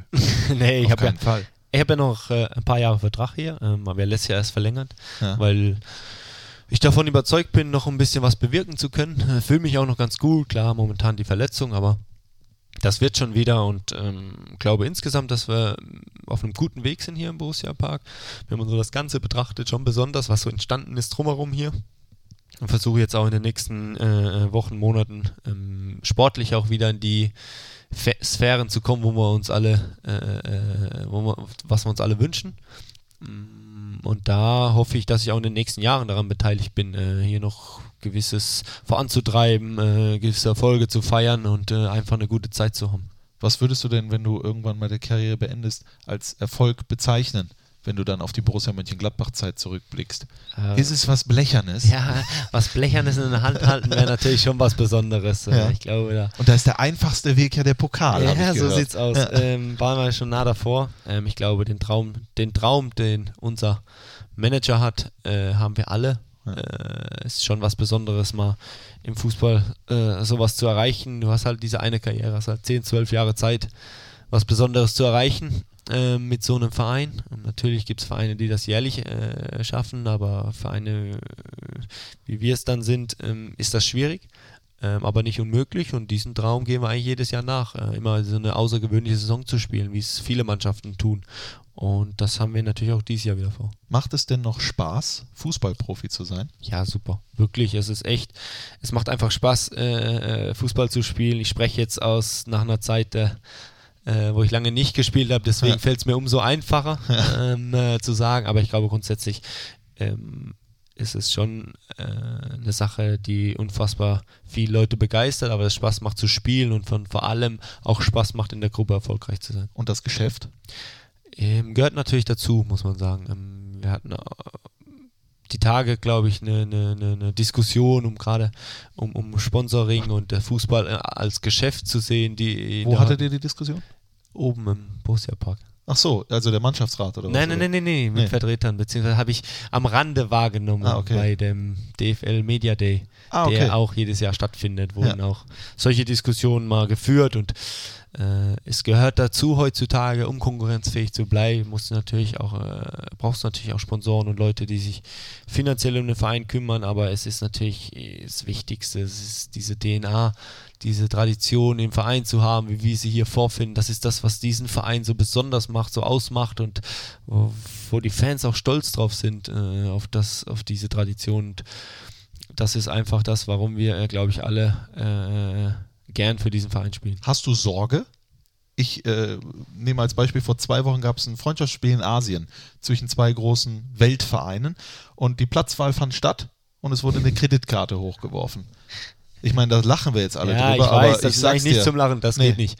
Ich sag's dir, das ist ja Wahnsinn. Ja, das ist echt Wahnsinn eigentlich. Ähm, ja, ich glaube, dass wir noch nicht so weit sind hier in Deutschland ähm, und wir uns das auch wahren sollten, diese Werte, die wir haben und äh, diese Tradition und diesen Fußball, den wir hier in Deutschland vorfinden, den sollten wir mit größter Sorgfalt umgehen äh, alle, gerade was Stadien, Fanszene und äh, Zuschauer betrifft. Äh, Gibt es viele Themen, können wir noch stundenlang diskutieren, aber ich glaube schon, dass wir ein großes Gut haben hier in Deutschland, was die Anstoßzeiten betrifft, was das äh, Fußballerische betrifft, was das Erlebnisstadion auch, das ist ja für viele Kinder ein Erlebnis, äh, dass wir uns das behalten sollten, weil es echt was Tolles und was Besonderes ist, äh, äh, ins Stadion und vor allem in den Borussia Park zu gehen. Kannst du dir vorstellen, nach der Karriere weiterhin im Fußball, im Bundesliga Fußball tätig zu sein? Ähm, Weil das werden wahrscheinlich noch fünf, sechs Jahre sein, bis du aufhörst. Ne? Also, oder auch zehn, ich weiß es ja nicht. cool. äh, Ike Hessler hat ja auch noch mit, äh, mit, wann hat er eigentlich? Mit 38 oder so oh, ich weiß gar nicht genau. Äh, Ähm, ja, also grundsätzlich macht es mir riesig Spaß. Äh, auch Fußball-Bundesliga macht riesig Spaß. Ob ich jetzt äh, aktiv in der Bundesliga bleibe, weiß ich noch nicht. Könnte mir vorstellen, irgendwas in den Trainerbereich zu machen. Das ist sehr reizvoll momentan. Ob das in drei, vier, fünf Jahren immer noch so ist, kann ich jetzt schwer vorausschauen. Vielleicht habe ich auch die Nase voll vom allem, aber grundsätzlich könnte ich mir schon vorstellen, im Fußballbereich zu bleiben. Vielleicht auch im Nachwuchs. Äh, das wird mich reizen, mit äh, Jugendlichen zu arbeiten. Die kannst du ja auch noch formen, die lassen sich auch noch was sagen. Hoffe ich mal. Weiß ich ja Oder nicht. auch Vielleicht weniger. gucken die die ganze Zeit aufs Smartphone ja, das kann Zeit. auch sein. Martin Stranzler Können wir gerne mal mit berichtet. sprechen, ja, Ja, mit Martin äh, ist nicht Stranzler. ganz so einfach, aber grundsätzlich könnten wir vorstellen, im Nachwuchsbereich zu arbeiten. Das würde mir richtig Spaß machen. In Mönchengladbach oder willst du irgendwann wieder nach Hause? Grundsätzlich ist der Gedanke von meiner Frau und mir schon irgendwann wieder in die Heimat zu gehen, ähm, weil wir einfach Freunde, Familie sind alle noch vor Ort. Was bedeutet dann Heimat? ähm, Warkäusel Ja, heißt die Stadt Warkäusel, zwischen ja. Karlsruhe und Mannheim, Okay. äh, zwischen Heidelberg und Karlsruhe. Ähm, da ist halt alle, äh, alle sesshaft geworden, Freunde, Familie. Und der Bezug zur Familie ist sehr groß bei uns und deswegen glaube ich schon, dass uns uns irgendwie wieder dorthin zieht.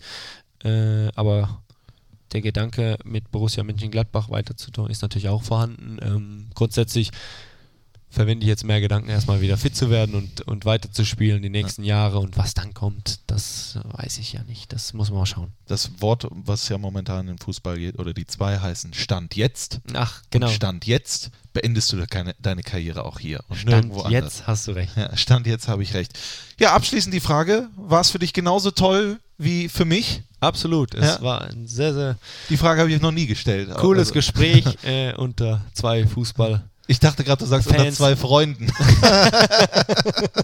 Das Thema hatten wir ja Das vor, hatten wir schon vor. äh, ja. unter zwei Fußball begeisterten Menschen äh, Genau. mit Mikrofon. Mit Mikrofon. So äh, kann man, glaube ich, die ganze Sache stehen lassen. Was machst du jetzt noch Schönes? Ähm, Äh, jetzt, was haben wir kurz vor vier? Ja, jetzt fahre ich nach Hause, verbringe den restlichen Tag noch und bereite mich dann sehr professionell auf meinen nächsten Reha-Tag morgen früh vor. Es ist Wahnsinn. Nein, Spaß. Ja, pflanz mich auf die Couch äh, heute Abend. Und guck die Netflix-Serie weiter. Genau, bring die Kleine ins Bett vorher noch ein paar Stunden mit der verbringen und dann ist der Tag schon wieder zu Ende. Hör mal. Und was machst du noch? Ich äh, gehe jetzt hoch ins Büro, äh, lass mich nochmal berieseln von dem allen, was wir in den letzten, keine Ahnung, zwei Stunden oder wie lange wir hier sitzen, äh, erfahren haben. Und dann fahre ich heute noch nach Bochum zu einem Freund. Ah, okay, wir gehen dachte- Burger essen. Boah. Ins? Ich weiß nicht, wie es heißt. Keine Ah, Ahnung. Darf's nicht sagen. Doch, darf ich, aber ich weiß ehrlich gesagt nicht. Okay. Er ist beim VfL Bochum, deswegen er wohnt da und äh, das ist halt nur zweite Liga. Ne? ich hoffe, der Burger bleibt trotzdem erstklassig. Ja, mit Sicherheit. Ja. Ja, das war's. Das ist es. Schön. Ich hoffe, wir hören uns bald wieder, spätestens dann bei deinem Einsatz als Co-Kommentator im Fohlenradio in Hasstedt.